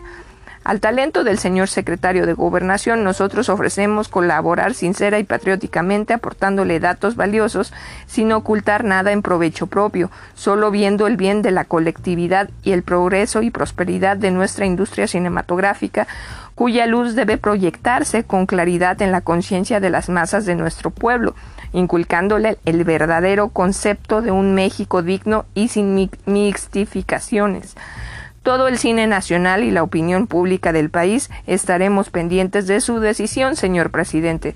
Con todo respeto, soy de usted su muy adicto servidor y atento amigo, Miguel Contreras Torres, Avenida Juárez 127. Una piedra más en el camino, unos breves círculos concéntricos y nada más. Se imponía un compás de espera y compás de espera titulé otro desplegado que vio la luz a los principios en los principales diarios de la capital el primero de febrero del mismo año. En este escrito prometía aportar más y más pruebas de las transgresiones que la ley hacía al monopolio, que la, que la ley hacía, que de la ley hacía el monopolio, a fin de que el gobierno no pudiera demorar más tiempo en sus resoluciones con el pretexto de insuficiencia de información. Pero entre tanto, Jenkins y su camarilla activaban sus maniobras para redondear su negocio y colocar al gobierno y al país ante la enormidad de los hechos consumados. Días más tarde, los señores hermanos Granat vendían al monopolio sus cines. Hondas repercusiones ha tenido la venta de Oscar y Samuel Granat que hicieron de sus cines al monopolio de la exhibición debilitando y mucho, y mucho al grupo de cines independientes que se mantienen firmes ante el enemigo y anuncia que, y anuncia que construirá nuevos cines para sustituir, sustituir a los que perdieron. Para algunos, el monopolio representa la muerte de la industria cinematográfica, porque acabará con la iniciativa al desaparecer la competencia y las películas se sumirán en la mediocridad. Hay quienes dicen que se debe ayudar a los cines independientes, cueste lo que cueste, pero el monopolio es como un tanque gigante cuya marcha no pueden detener, que arrastra lo que encuentra por delante y lleva los cañones preparados, escribió el duende Filmo en el Universal del 18 de febrero de 1954. No falta quien ponga a los Granat como lazo de cochino, prosigue el duende Filmo. porque dejaron sin firmar unas escrituras de venta para firmar otras en mejores condiciones. Por medio millón de pesos más cualquiera hace lo que lo mismo en esos tiempos. En otros quizá habrían preferido perder el medio millón o faltar de, o faltar a las palabra dada. Un filósofo de, lo, de banqueta decía que en materia de cochinos todo es dinero, porque lo único que se pierde es el chillido, pero tratándose de dinero todos son cochinos. Hasta aquí el Universal, cuya sección firmada por el duende Filmo es público y notorio en el gremio, que la inspira o la escribe el viejo periodista. Muy conocedor de los negocios del cine, don Ángel Alcántara Pastor, se, necesita mucho para que don Ángel se salga de sus casillas. Es sereno, práctico y filósofo en todos sus actos. De modo que cuando tan elegante eh, estampa, de modo que cuando tan elegantemente estampa la palabra cochinos, pobres animalitos, es que habrán visto cómo esos, habrá visto cómo esos israelitas se debatían en el cielo. El general Rodríguez, muy revolucionario en sus expresiones, se concretó a comentar no podría esperarse otra cosa de esos asquerosos hijos de mala madre. Y los hermanos Granat, que en nada emulan a los aventureros pero dramáticos hermanos Karamazov, se convirtieron en simples canallitas sobre todo con respecto a su protector el señor general Rodríguez, quien sea como sea tiene otra categoría con, con, otros antecedentes que lo abonan como un hombre cabal, solo que el dinero de Jenkins corrompe hasta muchos hombres para quienes la tentación es más fuerte que la moral y los principios. En próximo capítulo volveremos a, aún sobre la famosa venta de los cines de los hermanos Granat, reproduciendo textos de prensa que acaso expliquen mejor la operación mercantil en cuestión, uno de los episodios más siniestros y repudiables de esta edificante historia del monopolio de Jenkins. Capítulo 19. El anterior era capítulo 18. Lo siento, me equivoqué. Alarcón y la muerte de Mascarúa. Transcurría el año de 1954 y yo me encontraba en Sudamérica con motivo de uno de, una, de uno de mis obligados viajes, cuando hasta allá me llegaron las noticias de que dos maleantes profesionales acusaban al señor Gabriel Alarcón Chargoy del premeditado asesinato del líder cinematografista del STICE, señor Alfonso Mascarúa. A mi regreso a México, el escándalo era mayúsculo. El Universal, las últimas noticias, Excelsior, la, prensa, las revistas y absolutamente todos los periódicos del país estaban llenos con abundantes planas profusamente ilustradas de informaciones acerca del asesinato en cuestión, del cual se acusaba al magnate del monopolio Gabriel Alarcón como autor intelectual. Fue un escándalo, repetimos, de proporciones nacionales y no podemos sustraernos a la obligación de transcribir algunos comentarios de la prensa en general, como la excepción de con la excepción de novedades, que guardó silencio y que cuando algo comentó se inclinaba a favor del señor Alarcón. Véase lo que escribía la prensa del 23 de septiembre de 1954 bajo la firma de su redactor Luis C. Márquez. Intensa cacería sobre el magnate Gabriel Alarcón, estrechan los, el cerco en pos del presunto incitador de la muerte de Mascarúa. Ponce de León, confundido por, con el carco ayer. Todos los elementos de la Policía Judicial del Distrito, auxiliados además por los miembros del Servicio Secreto de la Jefatura de Policía, se lanzaron a la localización, captura en su caso, del magnate peliculero Gabriel Alarcón, en acatamiento a la orden en días que en días pasados giró el juez 17 penal y contra la cual no, no ha obtenido todavía amparo de la justicia federal el presunto director intelectual de la muerte de Alfonso Mascarúa. Y en tanto, en esta capital se ha ordenado una movilización general policíaca para dar con el escondite de Alarcón. En Puebla se hizo una sensacional, un sensacional descubrimiento en el flamante Cadillac de Alejandro Ponce de León, mismo que complica seriamente a este y al referido magnate del cine. En dicho vehículo, las autoridades judiciales poblanas encontraron una carrillera con nueve tiros calibre 38, dos de los cuales son rellenados y en todo Puebla solo Gabriel Alarcón tiene una máquina rellenadora de cartuchos. Solo abandonando el país se salvará. prosigue la información que no transcribimos íntegra, pues control con todo lo publicado por la prensa capitalina acerca del asesinato del líder Mascarúa y la subsiguiente acusación contra Gabriel Alarcón, habría para llenar docenas de voluminosos libros. En su número del 25 de septiembre de 1954, la prensa informa maniobras de huizacheros en el proditorio crimen, el feroz asesino Ramón Muñoz Vargas, cuñado del magnate cinematográfico Gabriel Alarcón, injurió ayer a los periodistas cuando estos trataban de entrevistarlo acerca de la amenaza de muerte que, pende sobre él. Como se recordará, Alejandro Ponce de León, verdugo de Mascarúa, pensaba contratar también pistoleros para que asesinaran a Muñoz Vargas en el interior de la penitenciaría. Este hace tiempo balació a Ponce de León. Es evidente que Muñoz Vargas apeló el temor pero disimula mostrándose altanero. Según informes que han llegado hasta los corrillos de los cortes penales, Muñoz Vargas, casado con una hermana de Alarcón, pretendió divorciarse y aparentemente este fue el motivo para que Ponce de León fuera comisionado a fin de darle muerte. Pero al verdugo de Mascarúa le salió el tiro por la culata en esa ocasión, pues Muñoz, que es un desalmado asesino, le ganó la delantera rociándolo de balas y por poco lo mata. Muñoz Vargas hace varios años asesinó por la espalda a un empresario de toros en Puebla y en 1943 fue sentenciado a tres años de prisión por los delitos de daños en propiedad ajena, injurias y lesiones, condena que le impuso el juez quinto penal de esta metrópoli. Ahora el feroz criminal, que fue activo agitador de un partido político cuyo registro ya está, ya está cancelado, se encuentra procesado y el juzgado decimoquinto por haber dado muerte en la forma más cobarde al, al anciano Vicente Nieto González y herido de gravedad a los hijos de este. Suponemos que el empresario de toros muerto en Puebla por el cuñado de Gabriel Alarcón, según acabamos de transcribir en la prensa, debe haber sido el que fue nuestro amigo don Jesús Cienfuegos.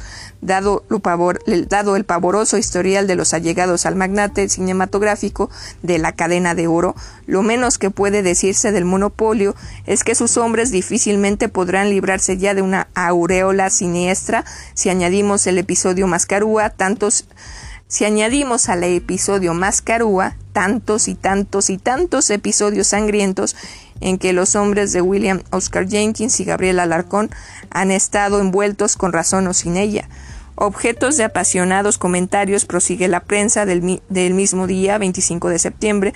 En las Cortes Penales siguen siendo el amparo que el juez segundo del Distrito de Puebla, licenciado Ignacio Soto Gordoa, concedió a los hermanos Gabriel y José Alarcón Chargoy. Ayer algunos litigantes llegaron a decir que probablemente sin que, sin que lo haya advertido Soto Gordoa, dicho amparo puede encerrar una maniobra sumamente hábil para burlar definitivamente a la justicia y para no pisar en ningún momento la cárcel.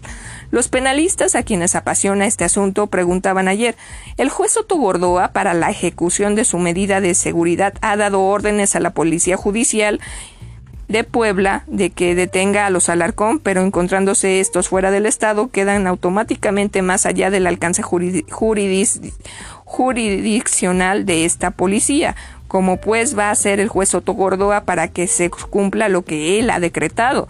Quizás el acertijo llegue a resolverse de la forma más práctica que de algunas que algunos señalan. Los Alarcón se, se, desistirán del amparo de Puebla y pedirán otro en el Distrito Federal, procurando que éste sea sin medida de seguridad.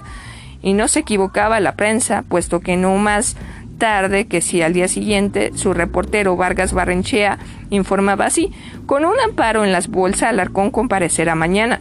El magnate cinematográfico Gabriel Alarcón, seriamente complicado en, complicado en el asesinato del líder Alfonso Mascarúa, Alonso obtuvo a última hora ayer amparo y protección de la justicia federal contra la orden de captura dictada en su contra por el juez primero de la sexta corte penal. El representante legal del presunto autor intelectual de la muerte de Mascarúa Alonso, consiguió una suspensión provisional de los actos reclamados en favor de su cliente haciendo un depósito de 200 mil pesos en efectivo en la Nacional Financiera, requisito que le fue exigido en los términos del amparo que se le concedió.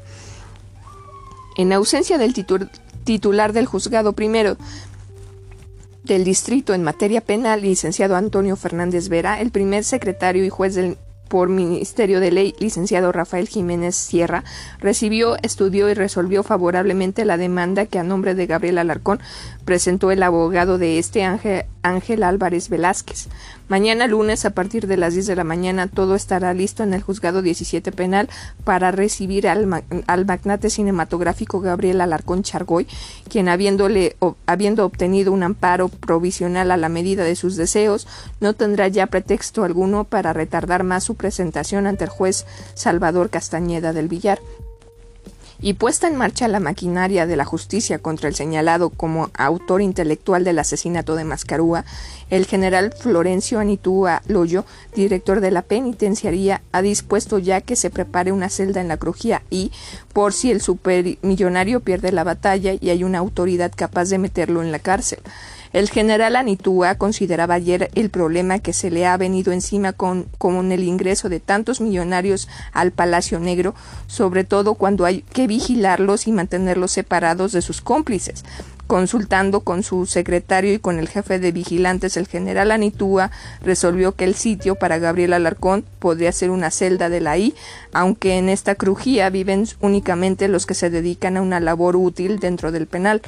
Aquí cada gallo tiene su estaca, pero verdaderamente son tantos los gallos que están trayendo que mero, que mero se me acaban las estacas, comentó el general Anitúa. Por lo común, los presos de cierta significación van a parar a la, a la crujía circular número uno, pero Gabriel Alarcón no podría estar en ese sitio porque aquí se encuentran los que fueron contratados para asesinar a Alfonso Mascarúa Alonso.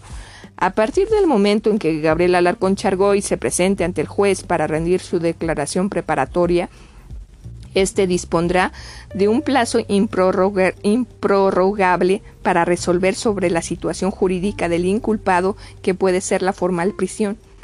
Tal opinión se basa en que Alejandro Ponce de León, Felipe Antonio Atrujeque y Joaquín Vigueras han sido declarados formalmente presos, tomando en cuenta el juez las primeras confesiones ante la jefatura de policía y ante el Ministerio Público y desechando de plano las retractaciones posteriores. Ponce de León, al confesor, dijo que Gabriel Alarcón lo había contratado con el fin de que buscara pistoleros para asesinar a Mascarúa. Por el momento, no hay a la vista motivo alguno que impida al juez decretar la formal prisión contra el magnate. En el supuesto de que el juez Castañeda del Villar dicte auto de formal prisión contra el magnate cinematográfico, tal resolución será comunicada al juez del distrito que concedió el amparo para que éste sea sobreseído, pues habrá cambiado la situación jurídica del quejoso. Inmediatamente después del sobreseimiento, la policía tendría una brevísima oportunidad para aprender a, a Alarcón pero lo más seguro es que sus defensores pidan con toda rapidez otro amparo contra la formal prisión. Así se iniciará una larga y espectacular batalla de amparos, revisiones, apelaciones, etcétera, que llegará sin duda hasta la Suprema Corte de Justicia de la Nación. Si se diera el caso de que nuestro máximo tribunal negara la protección definitiva a Gabriel Alarcón contra las reclamaciones del juez Castañeda del Villar, no habría ya ningún otro refugio para el magnate. Durante la semana, la semana que hoy se inicia, posiblemente el martes o el miércoles, serán llamados a declarar Fernando Matilla Carreño, Eduardo Saucedo Boch y Miguel Mejía Guerra, así como la propietaria del estanquillo cercano a la casa de Mascarúa. El nombre de esta mujer no se cita en autos. Estas cuatro personas, la noche del 10 de agosto, escucharon las detonaciones y vieron correr a los asesinos como, los de, como, como las declaraciones rendidas hasta ahora son confusas por lo que respecta a la apariencia física de los esbirros, los testigos serán interrogados por el fiscal a fin de que sí pueden, puedan y precisen tal descripción. La comparecencia de Pedro Telles Vargas y Salvador Carrillo será pospuesta para la semana siguiente, según dijo ayer el licenciado Francisco Bonecchi, agente del Ministerio Público Especial, quien ha estado actuando junto con el licenciado Gregorio Ceballos, fiscal adscrito al juzgado 17. Infinita fue la cantidad de tinta utilizada por los periódicos para dar cuentas del alevoso asesinato de Alfonso Mascarúa y de, su, de sus complicadas derivaciones judiciales desde la noche del 10 de agosto de 1954, en que el infortunado líder cinematográfico cayó abatido a tiros y puñaladas en el umbral de su domicilio. Informa la prensa del 27 de septiembre de 1954 que José Alarcón, hermano del magnate de la cadena de oro, fue amparado por el juzgado de Toluca mediante finanzas mediante fianza de 100 mil pesos. La orden de aprehensión contra Gabriel Alarcón, prosigue la prensa, es que es consecuencia de la declaración de Alejandro Ponce de León, quien contrató a Felipe Antonio Trujeque para que liquidara a Mascarúa Alonso. Al declarar ante el Ministerio Público, Ponce de León manifestó que Gabriel Alarcón le había ofrecido 100 mil pesos para que asesinara a Salvador Carrillo, secretario general del STIC, y antes ante los agentes del servicio secreto confesó que el magnate le había pagado cierta suma de dinero por matar a Mascarúa. Empero, ya estando ante su juez, ante tanto Ponce de León como el degollador Trujeque se retractaron de, su dicho explicando que habían sido torturados por la policía. Empero, el juez les dictó la formal prisión declarando válidas las declaraciones que rindieron ante el Ministerio Público. Así estaban las cosas para Gabriel Alarcón entonces, un conocido cinematografista que es muy activo y pertenece actualmente al grupo de productores de Jenkins, me dijo al regresar yo a México y encontrarnos en la Asociación de Productores. Ahora es tu oportunidad, Contreras Torres. Unos, unos desplegados como los que tú solo sabes redactar y acabas con Alarcón, después con los otros. Poco me conoces, le repliqué sin titubear. Me parecería una cobardía imperdonable el atacar a un hombre cuando está en desgracia. Varios periodistas me entrevistaron y, mi respuesta fue la misma o parecida. Yo en lo personal he sido amigo de Alarcón y me repugnaba pensar que la gente de criterio opinaba que yo quería darle la puntilla a Alarcón. Nada escribí en la prensa contra él mientras estuvo requerido por la justicia. En cambio, los líderes del sindicato de los cinematografistas STIC, señores Pedro Telles Vargas y Salvador Carrillo, sí hicieron públicas declaraciones acusando a Gabriel Alarcón y jurando luchar para que se hiciera justicia a Mascarúa y se castigara a Alarcón. Véase la prensa del 25 de septiembre de 1954 bajo la firma de su redactor Luis C. Márquez. El STIC entrará a la lucha contra Alarcón, Carrillo y Telles Vargas harán revelaciones sobre la muerte de Mascarúa. Salvador Carrillo y Telles Vargas, principales dirigentes del gremio cinematografista denominado STIC, después de entrevistarse con el jefe de la policía, a quien felicitaron por el triunfo que alcanzó el servicio secreto al, al aclarar la muerte del líder Alfonso Mascarúa, declararon a los periodistas que solo em, esperan el citatorio del juez 17 penal para comparecer sin demora ante dicho tribunal con el fin de hacer importantes revelaciones en relación con los hechos que se investigan. Discreto y amable, Carrillo accedió a cruzar algunas palabras con los periodistas. A las preguntas que se le hicieron respondió tengo conocimientos de que el fiscal ha solicitado ante el juez 17 penal me cite para declarar en el proceso que se ha abierto a los presuntos responsables de la muerte del compañero Mascarúa. Oficialmente no se me ha notificado ante la justicia. Tengo especial interés en que el artero crimen quede perfectamente aclarado, puesto que en un principio, tal y como lo han publicado los periódicos, la víctima iba a ser yo. Telles Vargas, por su parte, ahora más animado que nunca, con un movimiento de cabeza, dio a entender que estaba de, de, acuerdo con lo declarado por Salvador Carrillo y agregó lo siguiente Tampoco yo he sido citado para declarar, pero si lo soy, en el acto me haré presente en el juzgado. Los dos líderes cinematográficos dejaron entrever que están ansiosos de comparecer ante el juez, lo cual significa que van a decir muchas cosas que hasta ahora permanecen en secreto y que desde luego servirán para hacer resplandecer la verdad respecto al sangriento suceso. Como se sabe, a raíz del asesinato de que fue víctima el líder Mascaruga, en los medios cinematografistas y policíacos corrieron versiones en el sentido de que se trataba de un acto de sanguinaria de sanguinario terrorismo puesto en práctica por los dirigentes del STIC. Se mencionó con insistencia a Telles Vargas como el posible autor intelectual del crimen, tomando en cuenta que la víctima y él eran rivales en cuestiones sindicales. Por otra parte, los detenidos Alejandro Ponce de León y Felipe Antonio Trujeque confesaron ante los detectives del Servicio Secreto y el agente del Ministerio Público que en un principio la persona escogida para víctima era Salvador Carrillo y que éste se había salvado gracias a que el magnate peliculero Gabriel Alarcón, quien había ordenado la consumación del crimen, cambió de parecer y dio contraorden y les encomendó la liquidación de Mascarúa. Con estos antecedentes se presume que tanto Carrillo como Telles Vargas, al comparecer ante el juez que tiene en sus manos la suerte de los presuntos responsables de la muerte de Mascarúa, harán todo lo que esté a su alcance para que estos sean castigados con ejemplar energía y para que el caso aportara pruebas importantes. Telles Vargas demostrará que injustamente se le señaló como autor intelectual de los hechos y que al mismo tiempo es muy posible que ha que haga sensacionales revelaciones contra el verdadero director del crimen. Hasta aquí la prensa, añadiremos por nuestra cuenta que el juez Castañeda del Villar dictó auto de formal prisión contra Gabriel Alarcón, que el juez segundo del distrito en materia penal concedió la suspensión provisional contra dicho auto y que más tarde fue puesto en libertad del magnate cinematográfico y también se vieron libres Ponce de León, Trujeque y Vigueras, que algunos de dichos encartados apareció asesinado más tarde en los confines del estado de Puebla y que la misma suerte corrió uno de los delatores que en todo el país se comenta con desilusión y con, y con dureza el fallo de la justicia lo indudable es que Mascarúa perdió la política de su sindicato, siendo su enemigo personales los más afectado, afectos al monopolio de Jenkins dentro de la misma agrupación sindical. Yo había tratado y conocido a Alfonso Mascarúa, hombre de ideas firmes, trabajador honrado y modesto, leal a sus compañeros, un día en la puerta de Cinelandia. Lo encontré y comentando uno de mis artículos contra el monopolio me dijo Lo felicito, don Miguel, por sus ataques al monopolio de Jenkins. Esta gente debería estar en la cárcel. Si algún día llego a, la directiva de mi sindicato, los trataré sin contemplaciones. Di las gracias, estreché su mano de genuino trabajador y me despedí.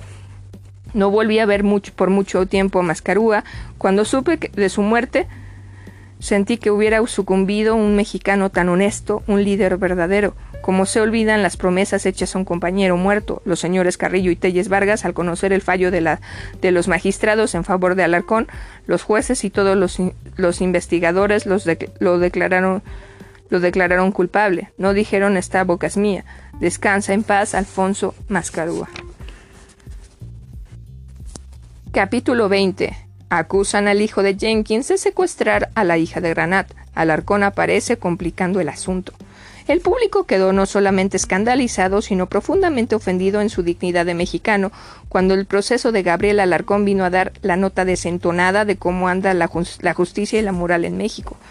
Desde el 10 de agosto de 1954, fecha del salvaje asesinato de Mascarúa, hasta que el increíble fallo absolutorio fue pronunciado por los magistrados de México en favor de Gabriel Alarcón, los periódicos capitalinos se ocuparon del asunto con todo detalle, multiplicando las investigaciones por cuenta propia. El diario de la prensa, que muchas veces dice lo que otros callan, publicó el 23 de septiembre de 1954 una noticia sensacional a la que se trató de echarle tierra en aquellos días en que el asunto Mascarúa acaparaba toda la atención. Dicha noticia es muy significativa como una demostración más de la moralidad y antecedentes de los señores del monopolio del cine. He aquí la noticia a la que nos referiremos, cuyo encabezado abarcaba todo lo ancho del diario de la prensa. Jenkins Junior en el de la Niña Granat, Ponce de León, ejecutor. Aquí me voy a quedar y bueno, nos vemos un poco más tarde.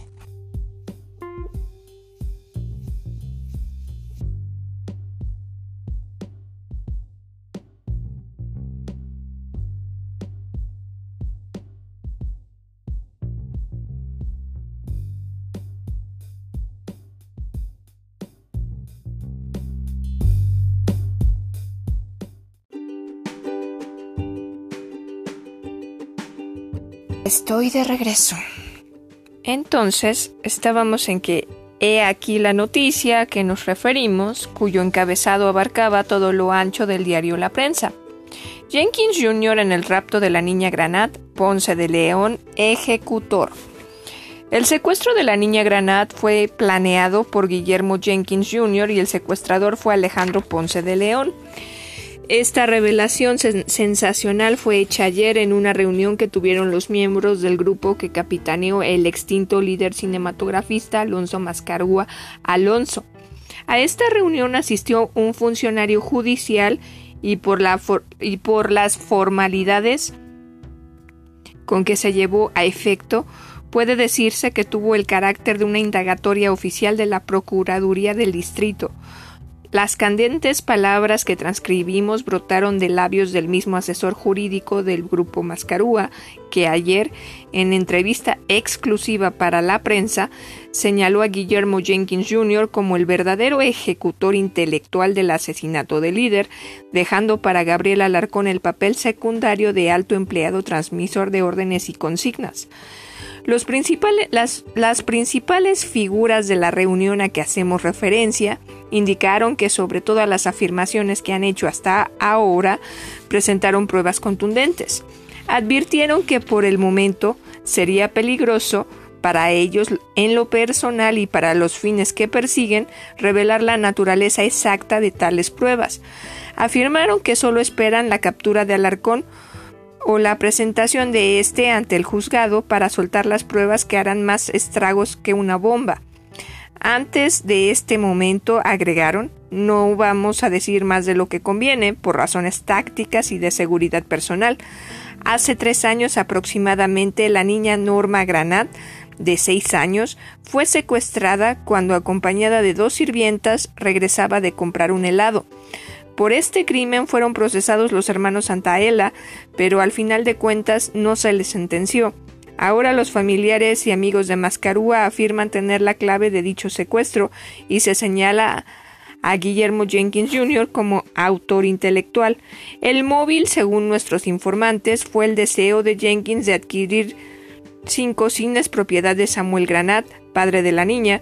Como éste se negaba a vender los cines, Jenkins, dicen, lo extorsionó moralmente quitándole a la hija más amada, y los mismos informantes aseguran que probarán que uno de los secuestradores fue Alejandro Ponce de León, preso ahora bajo el cargo de haber contratado a los pistoleros que mataron a Mascarúa. Hasta aquí la prensa. Como por encanto se movieron influencias, se desparramó dinero y esta noticia, que era suficiente para escribir una novela policíaca con destellos de fuego de la criminalidad en México, se apagó. El resignado papá de la nena Granat, del señor Samuel Granat, ya no intentó nuevas acusaciones y corriendo unas cuantas semanas pudimos ver que el padre ofendido y hondamente preocupado por el secuestro de su queridísima hija se entendía a las mil maravillas con el señor Gabriel Alarcón. Los cines regenteados por los hermanos Granat pasaban a manos del monopolio de Jenkins con un, como, con un guante por la bonita suma de ocho millones y pico de pesos, sin que este pago fuera suficientemente importante al cambiar de manos para que los Granat, los anteriores empresarios y el señor Alarcón pagaran los porcentajes que habían retenido de varios productores independientes, incluyendo los del Hispano Continental Films, SDRL, que representan el que esto escribe.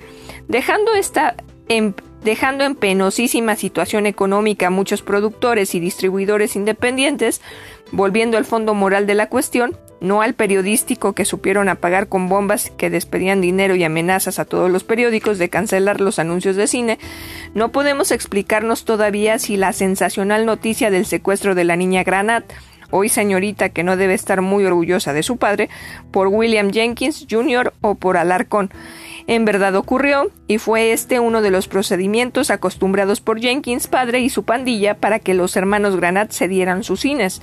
O bien, pudo haber ocurrido que Samuel Granat quisiera hacer un escándalo de lo que no existía para obligar a Jenkins a entrar en negociaciones con él y su hermano y vinieran al fin tener un entendimiento para el traspaso de sus cines. De una manera u otra, después de repasar los periódicos de esta época, nos da náuseas y asco de cómo se vienen llevando los negocios de cine en México desde que Jenkins ha metido la mano en ellos. ¿A qué extremos de raqueterismo internacional han llegado los protagonistas de estos asuntos y solo con la desmensurada ambición de enriquecerse? Con razón, la Sociedad de Padres de Familia y otras sociedades de reconocida solvencia moral han hecho públicas sus protestas cuando individuos de esta calaña son los encargados de proporcionar una diversión sana, veraz y educativa a los niños. Además, los al monopolio carecían de toda comodidad y estaban funcionando contra las leyes de salubridad e higiene. No, digamos ya dentro de los sistemas modernos de ventilación y acondicionamiento de climas, lo cual se desconocerá en México mientras Jenkins y su camarilla exploten el cine con, los incautos y resignados mexicanos mientras las autoridades lo permitan. Como se explicará el paciente lector que en la actualidad 1960 el señor Samuel Granat, con una experiencia tan dramática como la que se supone pasó de su hija y señalar, señalarse a Jenkins Jr. y a Gabriela Alarcón como responsables, hoy disfrute de un cargo de consejero o empleado de categoría en la cadena de oro de la que son propietarios Jenkins y Alarcón. Dejo al buen juicio de la opinión pública la respuesta. Capítulo 21. El general Rodríguez se dobla y Garduño se ablanda. No tardó el licenciado Garduño en ser fascinado por las realidades comerciales del señor Wallerstein y perder una gran parte de su empuje inicial. Así transformó el plan equitativo que originalmente había presentado en en otro que carecía ya del objetivo primordial, o sea, regularizar las actividades de la gente del monopolio y encauzar el negocio de la industria del cine por el camino normal que marcan nuestras leyes, dando la debida protección a todos. Al elevar el capital de las empresas de las empresas Películas Nacionales S.A. y Películas Mexicanas S.A., subsidiarias del Banco Cinematográfico, se hizo una invitación a todos los productores para ser accionistas de las mismas. Cada productor tendría que invertir en acciones algo más de 600 mil pesos mexicanos como accionista mínimo. Pero todo lo tenía bien planeado el economista señor Espinosa Iglesias, como los productores llamados independientes no pasaban de cuatro o cinco, ya que otro número igual se encontraba con el general Rodríguez en su famosa distribuidora mexicana S.A., que regenteaba el sirio libanés señor Bujasán, los accionistas de Jenkins eran mayoritarios no solo por el número de sus productores, sino también por la cantidad mayor de acciones controladas. Los pobres independientes no solo servían de comparsas, sino que se exponían a perder su dinero de oponerse a las maniobras. Uno de los más reacios fue mi amigo el señor Jesús Grobas, con su, em, con su empresa, con su conocimiento del negocio, vio y midió los peligros, pero antes pero ante la alternativa de entrar o quedarse fuera y previniendo el funesto desenlace de los bujasanes, Rodríguez y Gildred se cayó la boca y apretando los dientes y bajando un tanto la cabeza, entró en el consorcio y aceptó las condiciones del Banco Nacional Cinematográfico S.A. En la última entrevista que tuve con el licenciado Garduño, me insistió todavía muchísimo en que yo formara parte de, de la mencionada distribuidora como accionista. Mire, don Miguel, me decía, hasta Grobas, otro viejo lobo del cine como usted, ha aceptado. Entre usted, en, entre usted en el grupo. Si pasa algo anormal, el banco tiene medios legales y recursos para defender a los chicos, aunque usted no lo sea, precisamente, agregó sonriendo en su intento de convencerme. Ya he dicho en una ocasión, señor licenciado, respondí que si el banco iba a seguir las mismas, la misma política que la practicada en los régimen, regímenes de Ávila Camacho y Alemán, yo no estaría nunca de acuerdo con esta política. Le agradezco su invitación, pero en el grupo sería una minoría tan mínima que me entre, encontraría atado y mi grupo sería una y mi modesto capital también atado con el grupo. Hablando con franqueza lo necesito para desenvolverme independientemente. No sea rebelde, amigo Contreras Torres, insistió él con ese tensón admirable que tiene cuando quieres conseguir alguna cosa. Yo lo necesito para formar la oposición. El banco le dará crédito por un 75% de la inversión y con la sola aportación del 25% del capital señalado, le doy un año, dos quizá, para pagar el resto. No sea caprichudo, venga a trabajar y déjese de más polémicas. Yo pensaba que Garduño estaba convencido de lo estéril de una lucha contra Jenkins, pero en mi interior no podía ceder ni tampoco romper mis relaciones con el único hombre que podría en un momento determinado salvar el porvenir del cine. Habiendo dado muestras de estar dispuesto a ello, pero Garduño estaba fatigado, se le veía el cansancio de sus largas horas de trabajo, pues no tenía horas de oficina, e igual se le encontraba en ella a medianoche que aparecía que aparecía en su despacho a las 8 de la mañana. Algunas veces trabajaba sin cesar desde las 9 hasta las 4 de la tarde, Yo sentía simpatía por Garduño, el hombre que no por claudicante director del banco entregado sin remedio al monopolio. Lo siento mucho, licenciado, decía yo. Creo inútil repetirle que quiero conservarme al margen de toda asociación en que sean parte integrante y principal los miembros visibles y solapados del monopolio de Jenkins, quienes negocian con los dineros de nuestro pueblo. Las conversaciones se diluían en amistosa discusión, pero me mantuve firme en mi opinión y a Dios gracias tuve la fortaleza de no permitir que la codicia fuera superior a mis convicciones. Nunca he pertenecido ni pertenezco a ninguno de, esos, de esas sociedades de nombre y cuyos porcentajes mayoritarios en las acciones están en las cajas del Banco de Comercio S.A. que regentea al señor Espinosa Iglesias o en Inversiones de Puebla S.A. del señor Jenkins o en, cualquiera en cualquier otra de Gabriel Alarcón. Acababa yo de terminar la película que en México se llama Tehuantepec, con mis propios emolumentos y sin pedir al banco sino una cuarta parte con la garantía del territorio de la República, el banco me había prestado 185 mil pesos a pagar con los productos de México, provenientes de la exhibición en los cines. Terminada la película, digo, se la mostré al licenciado Garduño y le pedí que se, la distribuyera a películas nacionales.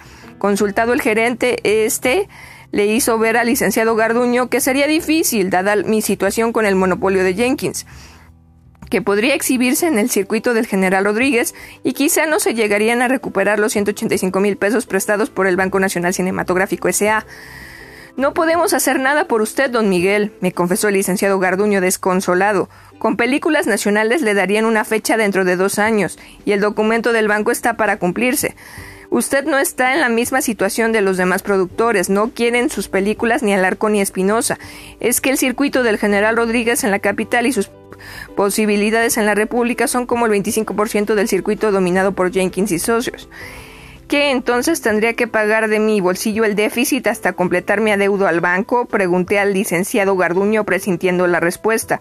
Naturalmente, nosotros estamos garantizados con Tehuantepec y con todas las demás películas de Hispano Continental Films S.A.D.R.L. y además su, firme, su firma personal. Lo siento, pero así es. Vaya a ver qué arregla con el general Rodríguez. Ya me sentía yo distanciado del general Rodríguez porque un día amanecí muy amanecía muy animoso y, al otro día dispuesto a retirarse del negocio y entrar en pláticas con Jenkins. Me decidí a ver y a hablar al hombre en quien yo tenía más confianza entre los socios del general Rodríguez, el señor Guillermo Ascona, gerente de distribuidora mexicana S.A. y del circuito de teatros del Pacífico en asociación con don Abelardo y Miguel Bujazán. Le conté con franqueza mi caso a Guillermo, viejo amigo mío y hombre de cine y, reconocida, de reconocida honorabilidad, con un afecto y lealtad al general Rodríguez dignos de mejor causa. Difícil me lo pintas, me dijo sonriente Guillermo. Si tú en verdad deseas sacar algo más de 185 mil pesos de tu película, tendremos que contar con los circuitos de Alarcón y Espinosa. Alarcón es el más duro, está muy resentido contigo. Yo no me he metido con él, respondí, justificando mi actitud opuesta al monopolio. Yo estoy en contra solamente del monopolio que regentean, que es anticonstitucional. Sorprendido de que el licenciado Garduño no quisiera intervenir para salvar los 185 mil invertidos por el Banco del Cine, más los intereses acumulados, cerca de 200 mil pesos, ya ofreció ayudarme don Guillermo Ascona, más por amistad que por negocio. Habló con Alarcón y éste le pidió fuera a verlo. Personalmente le explicó la situación y a los dos días me tenía una respuesta Guillermo. Oye, me dijo satisfecho, parece que te voy arreglando el asunto. Hablé con Alarcón y acepta la película en sus circuitos. Para demostrarte que es tu amigo y no es rencoroso. Él pagará el dinero que debes al Banco Nacional Cinematográfico, de tus porcentajes y te cobrará el mínimo en su propia distribuidora quiere demostrarte que quien manda en el negocio son ellos y no Garduño. Así que tú sabrás con quién te conviene estar bien. Pretendía Alarcón darme una lección, obraba de buena fe. Es que Garduño quería obligarme a caer en manos de Alarcón y Espinosa. Yo recapacité un instante y le pregunté a Guillermo, dime la verdad, ¿no te puso ninguna otra condición? Ah, sí, contestó Ascona interrumpiendo. Olvidaba decirte que para pagar los 185 mil pesos del banco y sus intereses, Necesita ver la película antes de decidir. Bien, Garduño, me, deje, me deja al garete. Tú no me garantizas o no puedes garantizarme el pago al banco. No me queda otro camino, se la daré al arcón en distribución. Al día siguiente vieron los gerentes de la cadena de oro mi película y decidieron su estreno en el cine Olimpia y que Alarcón garantizara el pago al banco de los 185 mil pesos. Yo pagué al contado 16 mil de intereses. Lo único que me pidió Gabriel Alarcón por medio del señor Valle y de su gerente de distribución fue que se le diera un año más de plazo para pagar y él reanudaría las letras al banco por mí aceptadas. Nueva lucha y conferencias con Garduño. Al principio se quedó sorprendido de que me hubiese entendido con Alarcón. Garduño prefería todos los tratos y discusiones de problemas del monopolio con Manuel Espinosa. Dos financieros se entendían mejor. A Alarcón los lo trataba despectivamente. Por tratarse de usted, don Miguel, me dijo el licenciado Garduño, voy a aceptar el nuevo plazo. Pague usted los intereses y tráigame las nuevas letras firmadas por el señor Alarcón y la cadena de oro. Cuatro días más tarde se firmaban los contratos y yo pagaba al banco con estos nuevos documentos. Se verá por lo anterior que Garduño quería ponerme a merced del monopolio y tal vez dejar mi película sin exhibición, pero Alarcón, sin pedírselo yo y por necesidad de material mexicano, así como por su, pugna con Garduño, aceptó tomar mi película, cuyo contrato no cumplió conmigo. Hasta la fecha no he vuelto a ver liquidaciones ni un centavo más. El episodio lo relato con detalles porque tendrá que ver más adelante con una calumnia que quiso levantarme el señor Alarcón y que no pudo comprobar, siéndome fácil desbaratarla ante el general Rafael Ávila Camacho, gobernador de Puebla, según lo contaré a su debido tiempo. Entre tanto, el general Rodríguez se iba quedando solo con su pequeño grupo de asociados en su distribuidora, mis viejos amigos don Fernando de Fuentes, Gonzalo Elvira y Matuc, y primerizo este último que se quería lanzar asociado con Pedro Infante en la producción, alentado por su paisano Miguel Bujazán. Yo presentía, por las conversaciones que tenía con Ascona, que algo turbio pasaba. Bujazán y Alarcón dieron el primer paso hacia la reconciliación Jenkins Rodríguez. Alarcón había comprado, es decir, tirado, tirado al arroyo, un millón de pesos de acciones en los estudios Tepeyac, que hasta entonces solo habían producido pérdidas y casi la quiebra a Gildred, de la que solo le libró con el respaldo del general Rodríguez. Alarcón ofrecía dos millones más para la distribuidora y el general Rodríguez pretendía cinco. El, el millón lo recibió Bujasán, se dieron las manos y hubo comida para celebrarlo. Yo fui a ver al general Rodríguez a su casa de las Lomas donde solía recibirme. Tenía cita concertada y el general siempre había sido puntual. Ese día, cuando llegué a verlo y a confirmar o no los rumores que circulaban, su ayudante me dijo que el general había dejado un recado para mí. Se ha ido a jugar golf con el licenciado alemán y sus amigos, me explicó el ayudante. No vendrá a comer. Me encargó le dijera que fuera a ver al señor Bujasán. Comprendí que el general tuviera sus compromisos, pero era muy significativo que justamente ese día, cuando yo quería aclarar situaciones con él, yo que nunca le había pedido dinero para producir películas, habiendo promovido toda la campaña periodística en su favor, sin que ni él, ni el general Rodríguez, ni Bujasán, ni nadie pusiera un centavo para ello, todo salido de mis bolsillos, no me diera la atención de una explicación. No obstante mis cavilaciones no quise ser del todo pesimista y como ya hablaba indistintamente con Bujasán o con el propio general en otras ocasiones, esta vez fui al despacho de Bujasán y me entrevisté con él. Oye, me dijo Bujasán, que a todo el mundo tuteaba como buen sirio libanés, estamos ganando terreno, hemos dado el primer golpe. ¿Qué noticias me tienes? le respondí. Antier estuve, estuvo Alarcón aquí y me compró un millón de acciones del, del Tepeyac que el general me ha ordenado dedique para financiar productores.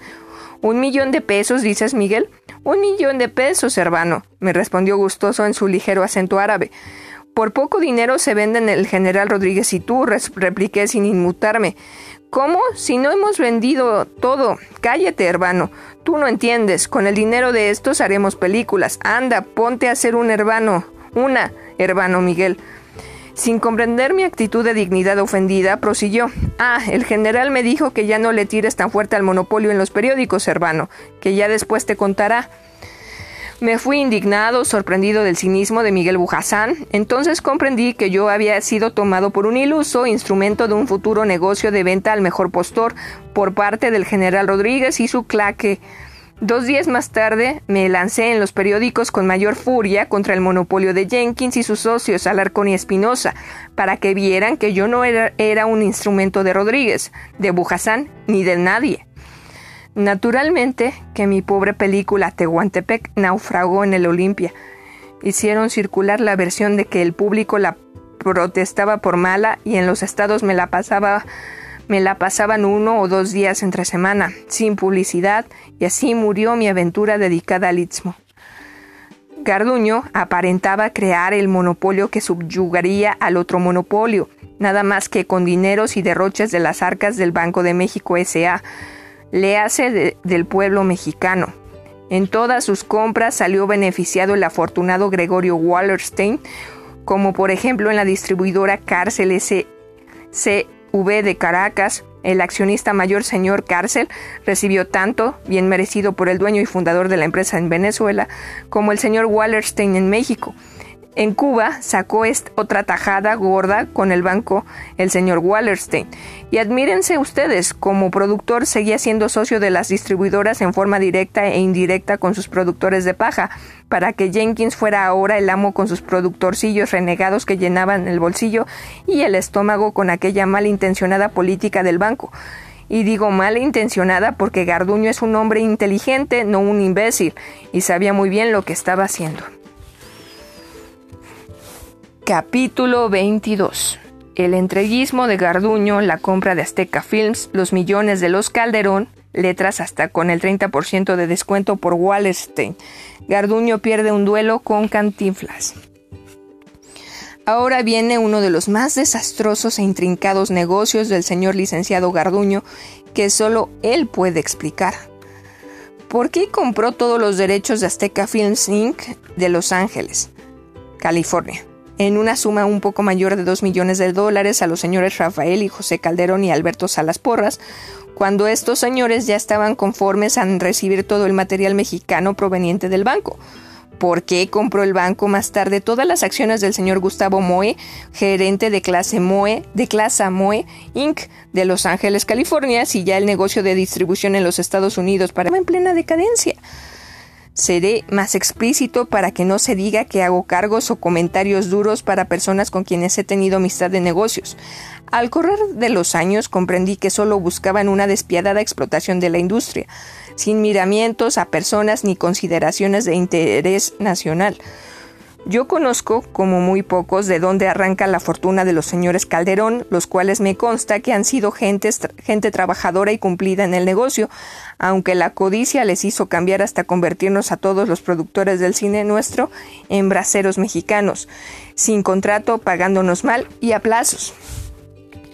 La Azteca Films Inc.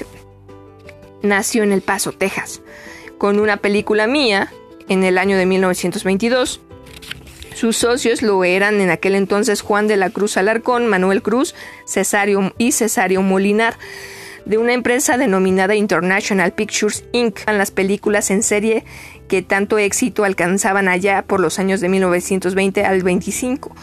La segunda película que produje y dirigí, titulada El Caporal, en el año de 1921, fue distribuida en México por la referida International Pictures Inc. y ahí conocí en sus oficinas en las antiguas calles de Capuchinas, hoy Venustiano Carranza, a don José Calderón.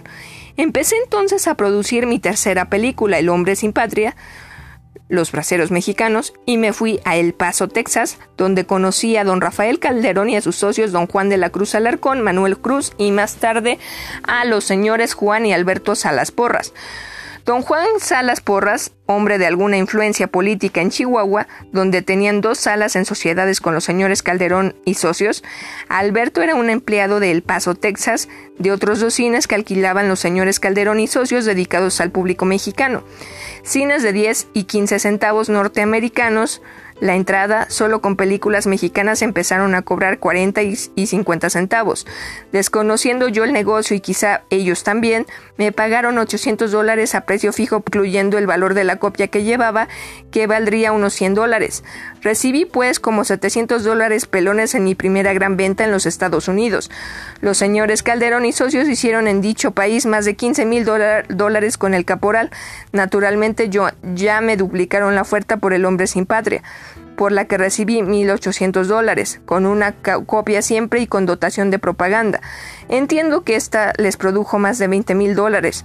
Entonces ya buscaban en México los señores Calderón y socios quien les vendiera películas mexicanas. Y así compraron las de Camus y Cia pero este señor sí obtuvo cinco mil dólares por cada una de que había producido, a saber, la banda del automóvil gris, hasta después de la muerte y alas abiertas por la hacienda, recibió don Germán algo más de, cinco, de los cinco mil dólares. Sea como sea, los señores Calderón comenzaron en, en, su modesta empresa con otra modesta película mía. Por su laboriosidad y tenacidad aunadas al cumplimiento de sus compromisos lograron el éxito. También tuvieron mucho que ver con la primera película hablada en mexicana, Santa, y muy especialmente El Señor de la Cruz Alarcón, pero como no estoy haciendo historia me concretaré a referirme a acontecimientos relacionados con el monopolio. A principios de 1930 y hasta 1945, los señores Calderón no pagaban los llamados royalties de nuestras películas. Don José Calderón tenía un compadre que era su ayudante y confidente del señor Uribe Montes, el señor Uribe Montes de Oca, el cual a su vez nos recomendaba quién debería descontarnos las letras que por lo regular eran a seis meses de la entrega del material o de la producción de la película. Entrega, entregaba, entrega, entregaba que efectuaban después de hecha o un rodaje o en rodaje la producción. El personaje recomendado por el señor Uribe Montes de Oca, quien también se llevaba una participación, era un joven que empezaba los oficios de contador público. Así conocí al señor Gregorio Wallerstein, quien nos cobraba hasta 30% en seis meses la gratificación del señor Uribe Montes de Oca. El pobre productor, urgido de dinero, vendía su película perpetuidad a los señores Calderón, Azteca Film Inc., de hecho por un 60% del valor convenido.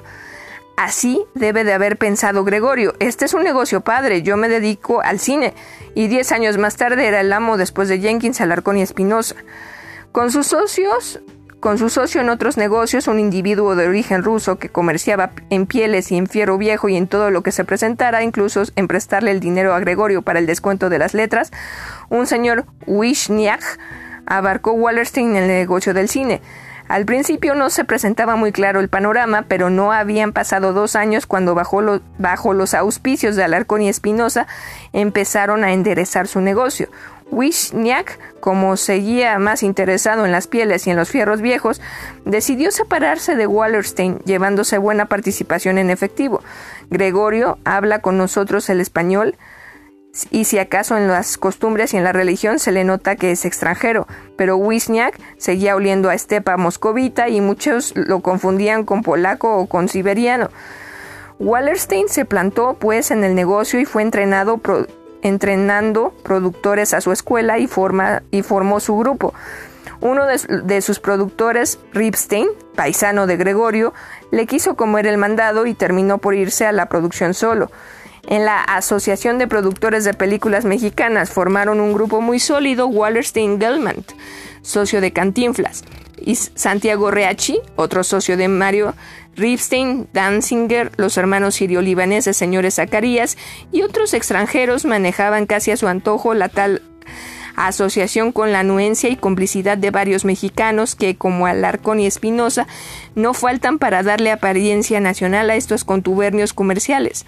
A los mexicanos nos tenían divididos y no había resolución posible que llegara a triunfar supuesto que el dinero de Jenkins tenía a la mayoría que había quedado del lado del grupo del Trust. Los pocos independientes estaban atemorizados y creían llegado su y creían llegado su último día, temiendo, temiendo represalias que al final y al cabo hicieron desaparecer.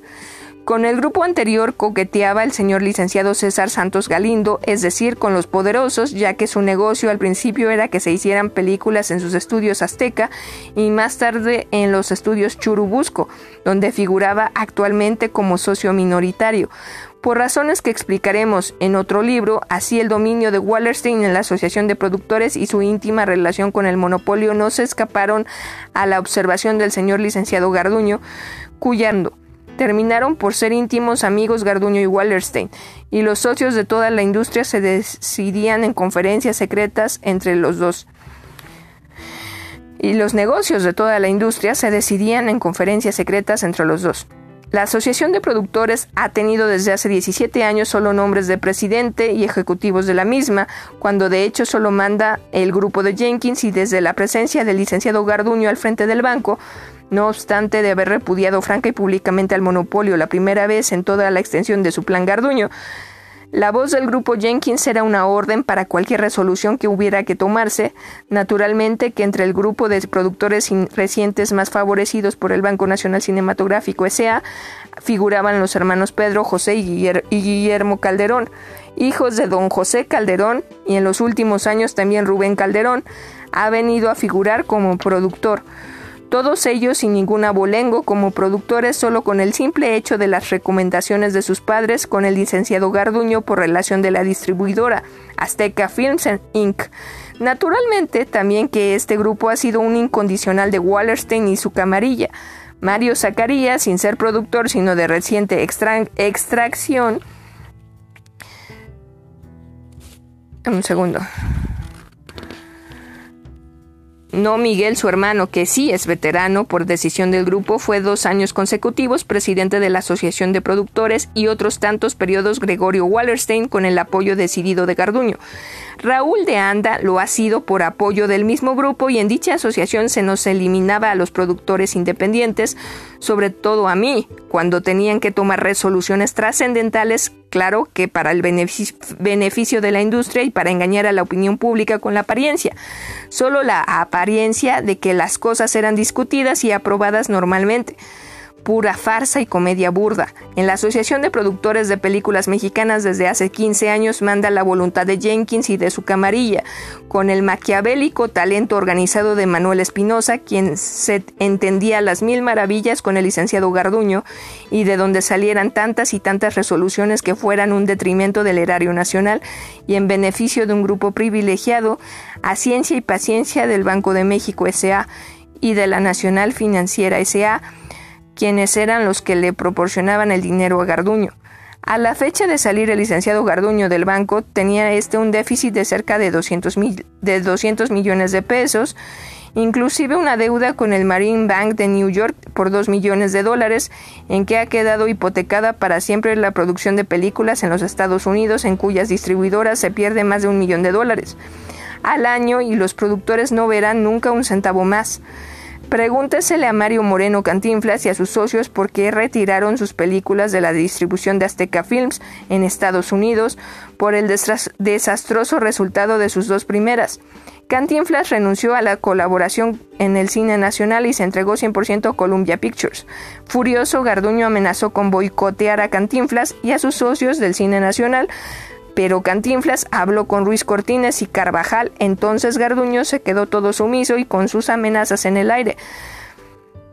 Por eso a Cantinflas, el artista que más dinero produce en el cine mexicano y uno de los universalmente mejor pagados, lo echó Garduño del cine con querer aplicarle su sistema monopolístico en los Estados Unidos, donde tanto hubiera ganado nuestras películas y ahora solo ocasionan pérdidas. En aquellos días, Cantinflas, al estar filmando en, en Excelsior y en Últimas Noticias, al preguntársele por qué, por qué nuevos rumbos tomaba el cine nacional, eh, declaró con su peculiar ironía que unos somos los que trabajamos y otros son los que ganan dinero sin trabajar. ¿Quiere usted decir, Mario, interrogó el, periodista, que no está satisfecho con la situación? ¿Cómo voy a estar? Nosotros trabajando y los monopolios a todo dar para acabar con nuestro cine. Cantinflas se detuvo, no quiso comprometerse más por sus grandes intereses que debido a su popularidad no se han atrevido a tocar los del monopolio. Sin embargo, en más de una, en más de una ocasión me ha mostrado su inconformidad con el monopolio y me ha dicho entre bromas y veras, adelante mano, no te me rajes, que aquí estamos contigo. Pero fuera de sus situaciones personales no pudimos sacarle más declaraciones. Justo es confesar que cuando Mario fue secretario general de actores y oyó mis quejas, estuvo dispuesto a estudiarlas a fondo y atacar duro. Sus divergencias con Jorge Negrete, quien le sucedió y que, más accesible al elogio y de condición más vanidosa, se entregó en brazos del presidente alemán, le impidieron la lucha. Aunque Jorge Negrete y yo éramos íntimos amigos y comprendía mis razones, no quería obrar sin consultar a los muchachos y al presidente. Nos imaginamos que para el presidente alemán, con, su, con, sus compromisos políticos con los señores Ávila Camacho.